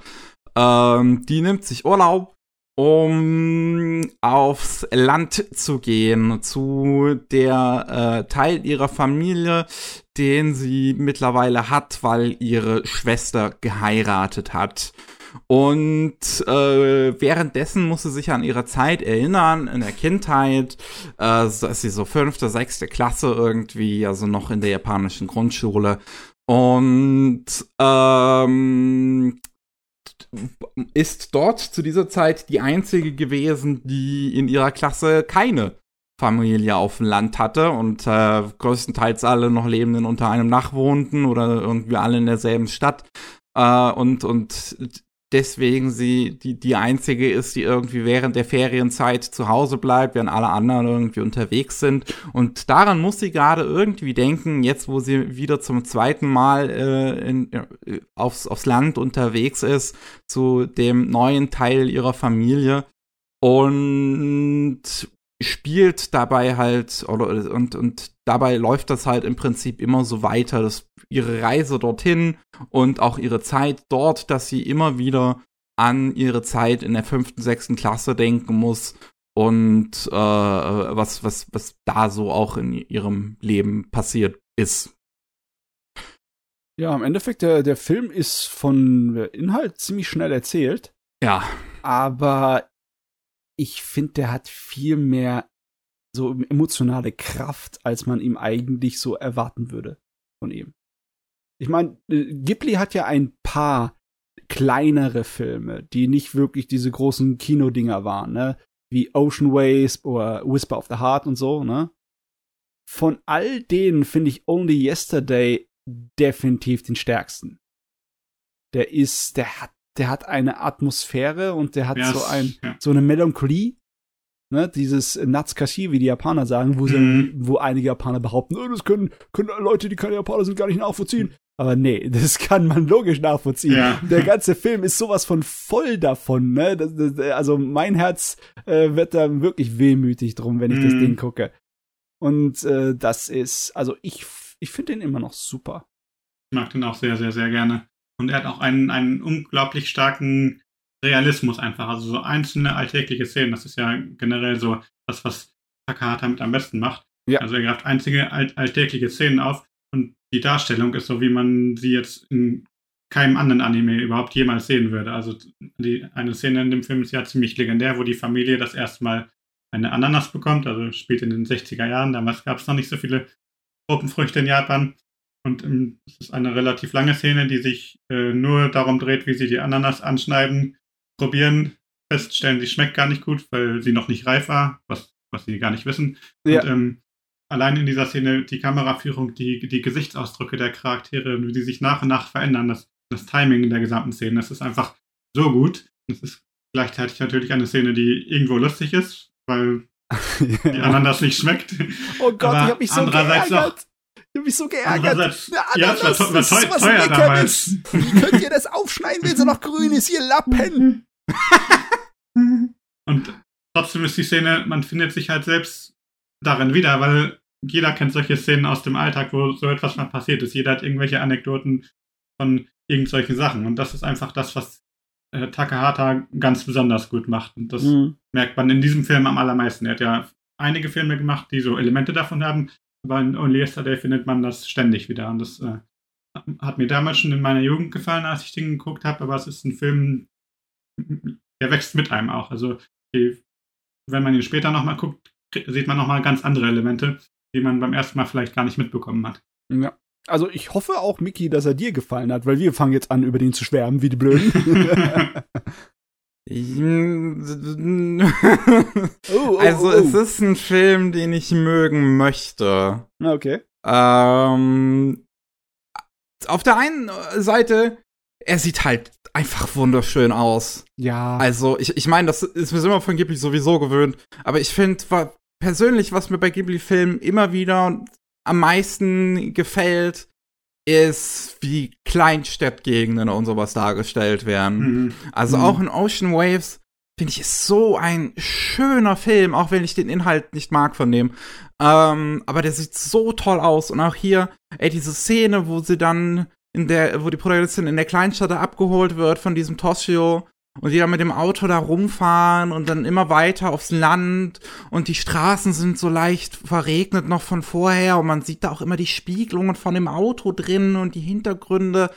Ah, es ist, ah, es ist, sieht das schön aus. Mhm. Ja, da sind noch Ähm. einige technische, sehr beeindruckende Sachen drin, äh, mit was Hintergrundzeichnung angeht. Da ist eine Szene, wo die Kamera so einen langen Schwenk macht, sich so echt lange dreht über dieses eine alte Holzhaus hinweg, ne? Wie sie das gezeichnet haben, ist der Wahnsinn, ne? Da mussten sie so viel beachten dabei. Und ja, logischerweise, ne, wenn du halt Ghibli, die bekannt sind für ihre Naturzeichnungen, wie die Hintergründe so gut sind, dann das überall hier natürlich nur in der Pampa hast, ne? Mit den schönen alten Holzhäusern und äh, so viel äh, Grünzeugs, dann ist das Mhm. natürlich ein Schmeckerle. Aber äh, die hat ja auch äh, vom, vom Charakterdesign ein bisschen anders als andere Ghibli-Filme. Mhm. Mit so ein Ja. bisschen mehr, mehr Realismus drin, mit so, äh, mit so Genau, Gestiken und Mimiken, ne? Der erste und einzige Anime-Film, der erste und einzige Anime-Film, Film, der so Falten stärker darstellt, auch bei jüngeren Leuten. Mhm. Sonst hat man es ja höchstens, dass alte Leute Falten haben, aber hier in dem Film gibt es tatsächlich so Lachfalten. Das lässt die Charaktere vielleicht manchmal älter wirken, als sie eigentlich sind. Aber es war auch so ein Experiment, das danach nicht wieder aufgegriffen wurde, aber da hat der Film auf jeden Fall auch eigenes versucht. Ja, und das kann ich nichts mehr anfangen mit diesem Character Design. Ich finde das nicht schön, wenn, wenn die da irgendwie lachen zum Beispiel und dann siehst du halt wirklich diese Falten und, und es sieht das sieht so weird aus. Ich dachte beim ersten Mal, wo man die Protagonistin sieht, dass sie irgendwie 50 oder 60 ist oder so. und nicht 27. Weil das, das, also das, das, weiß ich nicht, es wirkt auch so. Es ist auf jeden Fall stärker betont, es ist deutlich stärker betont, als es das im echten Leben wäre, weil wenn man, ja. man ja, im echten Leben ein Grübchen hat, dann hat man keine schwarzen Outlines. Es ist äh, wirklich, ja, es ist wirklich ungewohnt. Nicht, äh, nicht nur, weil wir halt das Disney-Design kennen, das größtenteils hier so aussieht wie das andere Disney-Design in ihren anderen Filmen ebenfalls, sondern weil wir generell Anime-Design kennen und dann, dann das fällt hier halt richtig raus, ne? Mhm. Äh, was ich noch mag auf jeden Fall, ist auch die, der Einsatz von Musik in dem Film. Ähm, ich finde die Szene, ist, die ich ja eben schon beschrieben habe, wo Taeko abgeholt wird von Toshio, ähm, nicht nur visuell wirklich wunderschön, sondern die hat auch dadurch so eine schöne Stimmung, dass er da so ungarische Musik einspielen, mhm. weil er so ungarische Musik irgendwie gerne hört und das ist irgendwie was ganz anderes mal. Aber das passt trotzdem super schön zum Film. Und auch wenn die so in der Vergangenheit, in, in ihrer Erinnerung von Taiko, so ähm, Theme-Songs irgendwie von Kinderserien teilweise mit einspielen, wie das genutzt wird. Also das hat schon was. Das ist, äh, die Musik wird, wird, wird, wird auf eine sehr schöne Art und Weise genutzt dass es auch immer so manchmal die Gefühle der Figuren darstellt oder äh, irgendwie, wenn äh, zum Beispiel, wenn es darum geht, dass Taiko hier ausgesucht wird für ein äh, Schauspiel von, von, von, von so einer Uni und die das eigentlich zuerst machen möchte und da total begeistert für ist und dann halt so ihre Serie da auf da dabei guckt auf dem Fernseher und da irgendwie so ein so ein positives Lied beispielt. Und äh, dann wo die Mutter der äh, aber der ab die die eine Absage sagt äh, sagen muss mehr oder weniger dem Unitypen, weil der Vater das halt nicht will, der halt eindeutig hier der derjenige ist, der nun mal die Hosen im Haus anhat und der knallharte Patriarch ist, der halt sagt so, ey, das mit dem Schauspiel, das ist nix. Du mach mal lieber was Anständiges im Leben. Und äh, da dann halt so irgendwie so eine traurigere Szene währenddessen in dem Fernseher spielt, wo man das so alles im Hintergrund immer hört. Ähm, das hat mir auch sehr gefallen. Ich finde halt nur, so mein Problem ist irgendwie, dass diese Figuren so normal sind. also, also ich, ich, ich habe mir diesen Film angeguckt und mich halt danach gefragt, was ist, what's the point? Warum gibt es diesen Film? Mit welcher Intention wurde der gemacht? Und auch diese, diese, diese Vergangenheitsrückblicke zum Beispiel, wie die halt in die Story integriert sind, hat, finde ich, keinen wirklichen Sinn ergeben. Also es ergibt am Anfang Sinn, weil sie sich halt daran zurückerinnern muss, dass sie, oh, sie ist jetzt wieder zum Land unterwegs und damals hatte sie ja gar keine Familie auf dem Land und so. Das ergibt noch Sinn, aber dass sich das dann weiter durch den ganzen Film zieht, habe ich ehrlich gesagt nicht verstanden, weil es halt nicht wirklich so diese zwei, also das ist halt jetzt keine parallele Erzählung, weil das halt nur so Schnipsel immer aus ihrem Leben sind dass es da macht. Es ist aber auch gleichzeitig jetzt nicht so, dass immer wieder Aspekte aus ihrem jetzigen Leben sie an ihre Vergangenheit erinnern. Das ist irgendwie, ich weiß nicht, ich fand das immer so random, dass jetzt plötzlich Erinnerungen auf einmal kommen an irgendwas. Wenn das zum Beispiel das mit, mit, mit der Periode, wo das den Mädels beigebracht wird, das ist interessant, dass es in so einem Anime-Film drin ist. Ähm, und, und einfach die Art und Weise, wie das dargestellt wird, ist eigentlich auch super respektvoll das, der, der Thematik gegenüber aber ich habe nicht verstanden, warum das drin ist. Mm. Und so geht's mir mit dem ganzen Film. Ich habe nicht verstanden, was er mir erzählen möchte. Um, ähm, also ich habe schon eher eine äh, Verbindung aufbringen äh, können, also Verbindung aufbauen können mit dem Film emotional, weil für mich hat es mehr Sinn gemacht, dass es äh, ähnlich ist wie so eine Selbstfindung, aber halt mhm. nicht, wie das halt bei äh, heranwachsenden Leuten passiert, ne? Sondern Ande, äh, umgekehrt so ein bisschen, ne? Dass man sich zurückbesinnt auf äh, bestimmte Dinge. Und im Endeffekt, sie besinnt sich ja auch im, im Lebensstil zurück, ne, auf altmodische und äh, simplere mhm. Arten und Weisen zu leben. Und das hat bei mir schon funktioniert. Ich finde es allerdings auch faszinierend, dass das immer wieder passiert, dass man äh, von einem Film oder von einer Serie oder irgendeinem Werk all seine objektiv guten Aspekte erkennen kann, aber trotzdem nicht unbedingt warm mit wird, weil einfach gerade so diese eine äh, Verbindung kommt, egal ob sie ähm, mhm. auf rationaler Ebene ist oder auf emotionaler Ebene, wenn da so ein bisschen was fehlt um, zum Reinkommen, wenn es Lego mhm. bei dir persönlich nicht Klick macht, dann hast du es ein bisschen schwer, ne? Ja. Und das Und ist irgendwie fast unfair, weil da, da hast du ja keinerlei äh, Kontrolle drüber. Ja. Das ist, äh, das ist es halt wirklich bei dem Film, weil, wie du es ja gerade gesagt hast, ich, ich habe jetzt auch die ganze Zeit schon versucht, das ganze Positive dran, dran hervorzuheben. Ich finde, da sind tolle, das, das, die, was es auch, auch immer wieder versucht, in der Vergangenheit eigentlich zu erzählen, so diese Erinnerung, das ist immer wieder eigentlich, das, das mit der Ananas, das ist wirklich eine schöne Szene so in sich. Ich mag das Konzept davon total. Aber ich komme da emotional in diesen Film nicht rein, weil ich mit diesen ganzen mhm. Figuren nichts anfangen kann. Und wie gesagt, damit nicht.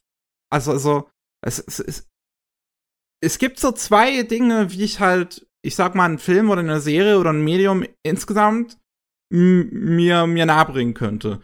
Ähm, auf der einen Seite würde ich jetzt sagen, oder, oder suche ich nach was, was mich halt beim Schauen direkt unterhält, was mir so einen direkten Unterhaltungswert gibt. Mhm. Und ich finde, das sehe ich bei dem Film nicht unbedingt, weil dafür sind die Figuren zu normal.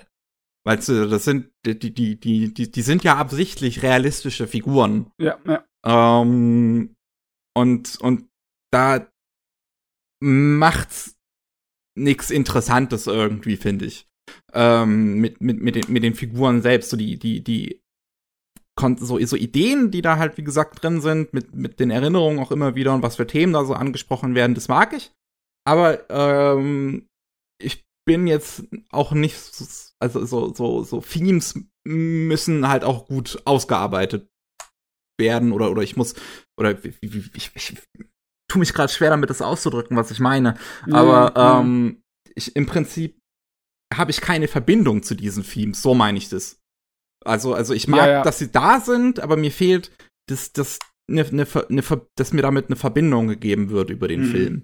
Das ist echt krass. Und, ich und, weiß auch gar nicht, was ich dir dazu sagen soll. Ich, ich, logischerweise könnte man vielleicht zum Vorschlag machen, wir gucken es in zehn Jahren nochmal an, aber was hilft ja nichts. Das hilft dir ja nichts. Ja, und auf, auf, auf zweiter Ebene würde ich halt sagen, dass wenn es mir beim Schauen nicht direkt gefällt, dass es mir vielleicht irgendwie einen Denkanstoß dabei gibt und dass ich dann immer mehr anfange, darüber nachzudenken. Mhm. Oder, äh, oder, oder, oder, sowas. Das ist zum Beispiel, wenn wir bei Ghibli bleiben, ähm, wie heißt er nochmal? Äh, Erinnerungen an Mani.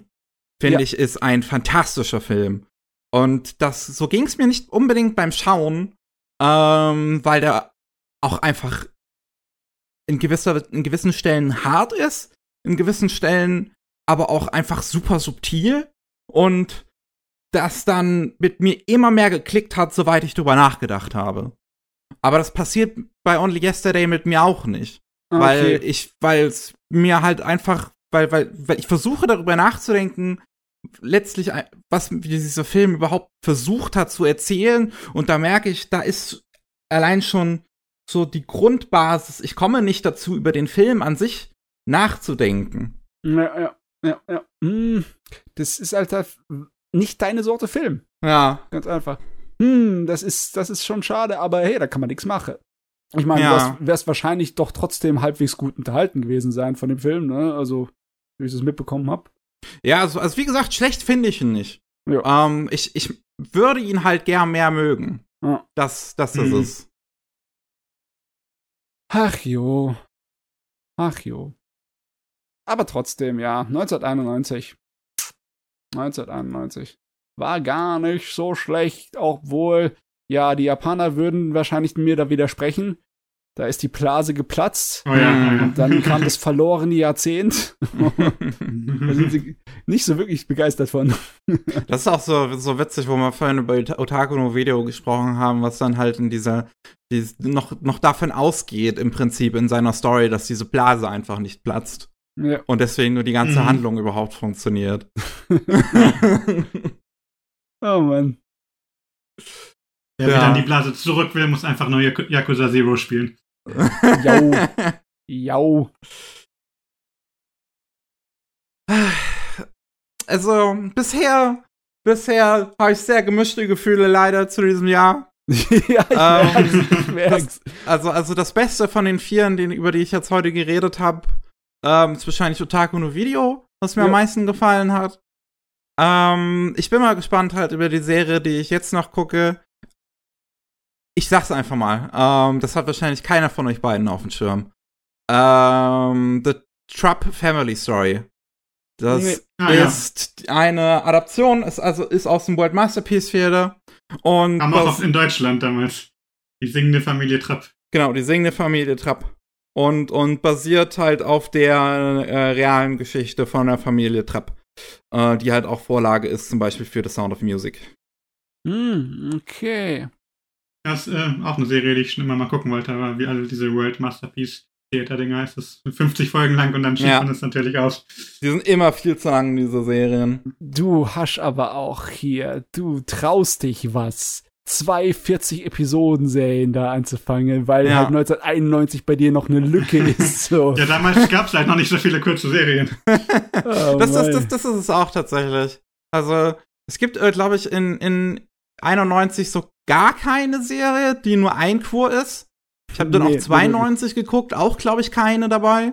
Und äh, weil das halt, ja, damals irgendwie wahrscheinlich noch nicht wirklich in das System hinter, wie Anime gemacht worden sind, gepasst Nee, hat. nee, äh, das, äh, ich glaube, ich weiß noch gar nicht, ob das Produktionskomitee-Schema schon Nee, Verwendung das kam mit hat. Evangelion eigentlich erst so richtig. Ja, das kam Ja, später, ne? mit, das, mit äh, Evangelion und wie heißt das? Captain Tyler. Ja, ja. Ja. Und deswegen, ja, da waren andere Produktions, äh, ja, Gedanke hinten dran Ja. für die Serien damals. waren und halt klar. die Fernsehsender hauptsächlich und die wollten halt, Mhm. Serien laufen, die die Leute länger am Bildschirm Ja. halten als drei Monate. Ja. Ja. und das Kürzere war halt dann in OVAs zu finden, ne? ja. Ja, Ja, genau. Aber ich hab, hab Family Story habe ich jetzt zum Beispiel auch nur angefangen, weil ich habe gesehen, dass es da halt in 91 ist und ich dachte mir so, äh, ich war halt einfach im Prinzip so ver erstaunt drüber, dass es halt eine Anime über diese Story einfach gibt. Ich Mhm. habe mir deswegen jetzt auch extra zum ersten Mal The Sound of Music den Film angeguckt Ah, und war auch erstaunt darüber, wie sehr der mir gefallen hat tatsächlich. Hm. Ich habe noch nie ein Musical geguckt, außer High School Musical. ähm, aber mir hat der Film echt, echt gefallen. Ähm, und und äh, hab dann halt, äh, ja, war dann sehr gespannt einfach drauf, mir diese Serie mal anzugucken, weil ich halt auch wissen wollte, wie es mit dieser Story halt umgeht und letzten Endes auch, wie es dann, ja, mit der Nazi-Thematik umgeht, die dann halt immer mehr im Laufe der, der, der Mhm. Handlung vorkommt. Weil es ja Hm. dann um den, um den Anschluss geht, um den Anschluss Österreichs ins Nazi, ins Nazireich. Ja, da haben wir noch einiges an Material für den nächsten Podcast. Da freue Ja. ich mich drauf. Sehr gut, sehr gut, sehr gut. Gut. Äh, ich würde sagen, haben wir es für heute. Wir, wir, wir sitzen jetzt hier auch schon wieder drei Stunden. Der Podcast geht, glaube ich, auch schon wieder so zweieinhalb lang. Ja. Ähm, Ruben, vielen Dank, dass du dabei warst. ja, hat Spaß gemacht. Gerne wieder. ja, auf jeden Fall, auf jeden Fall.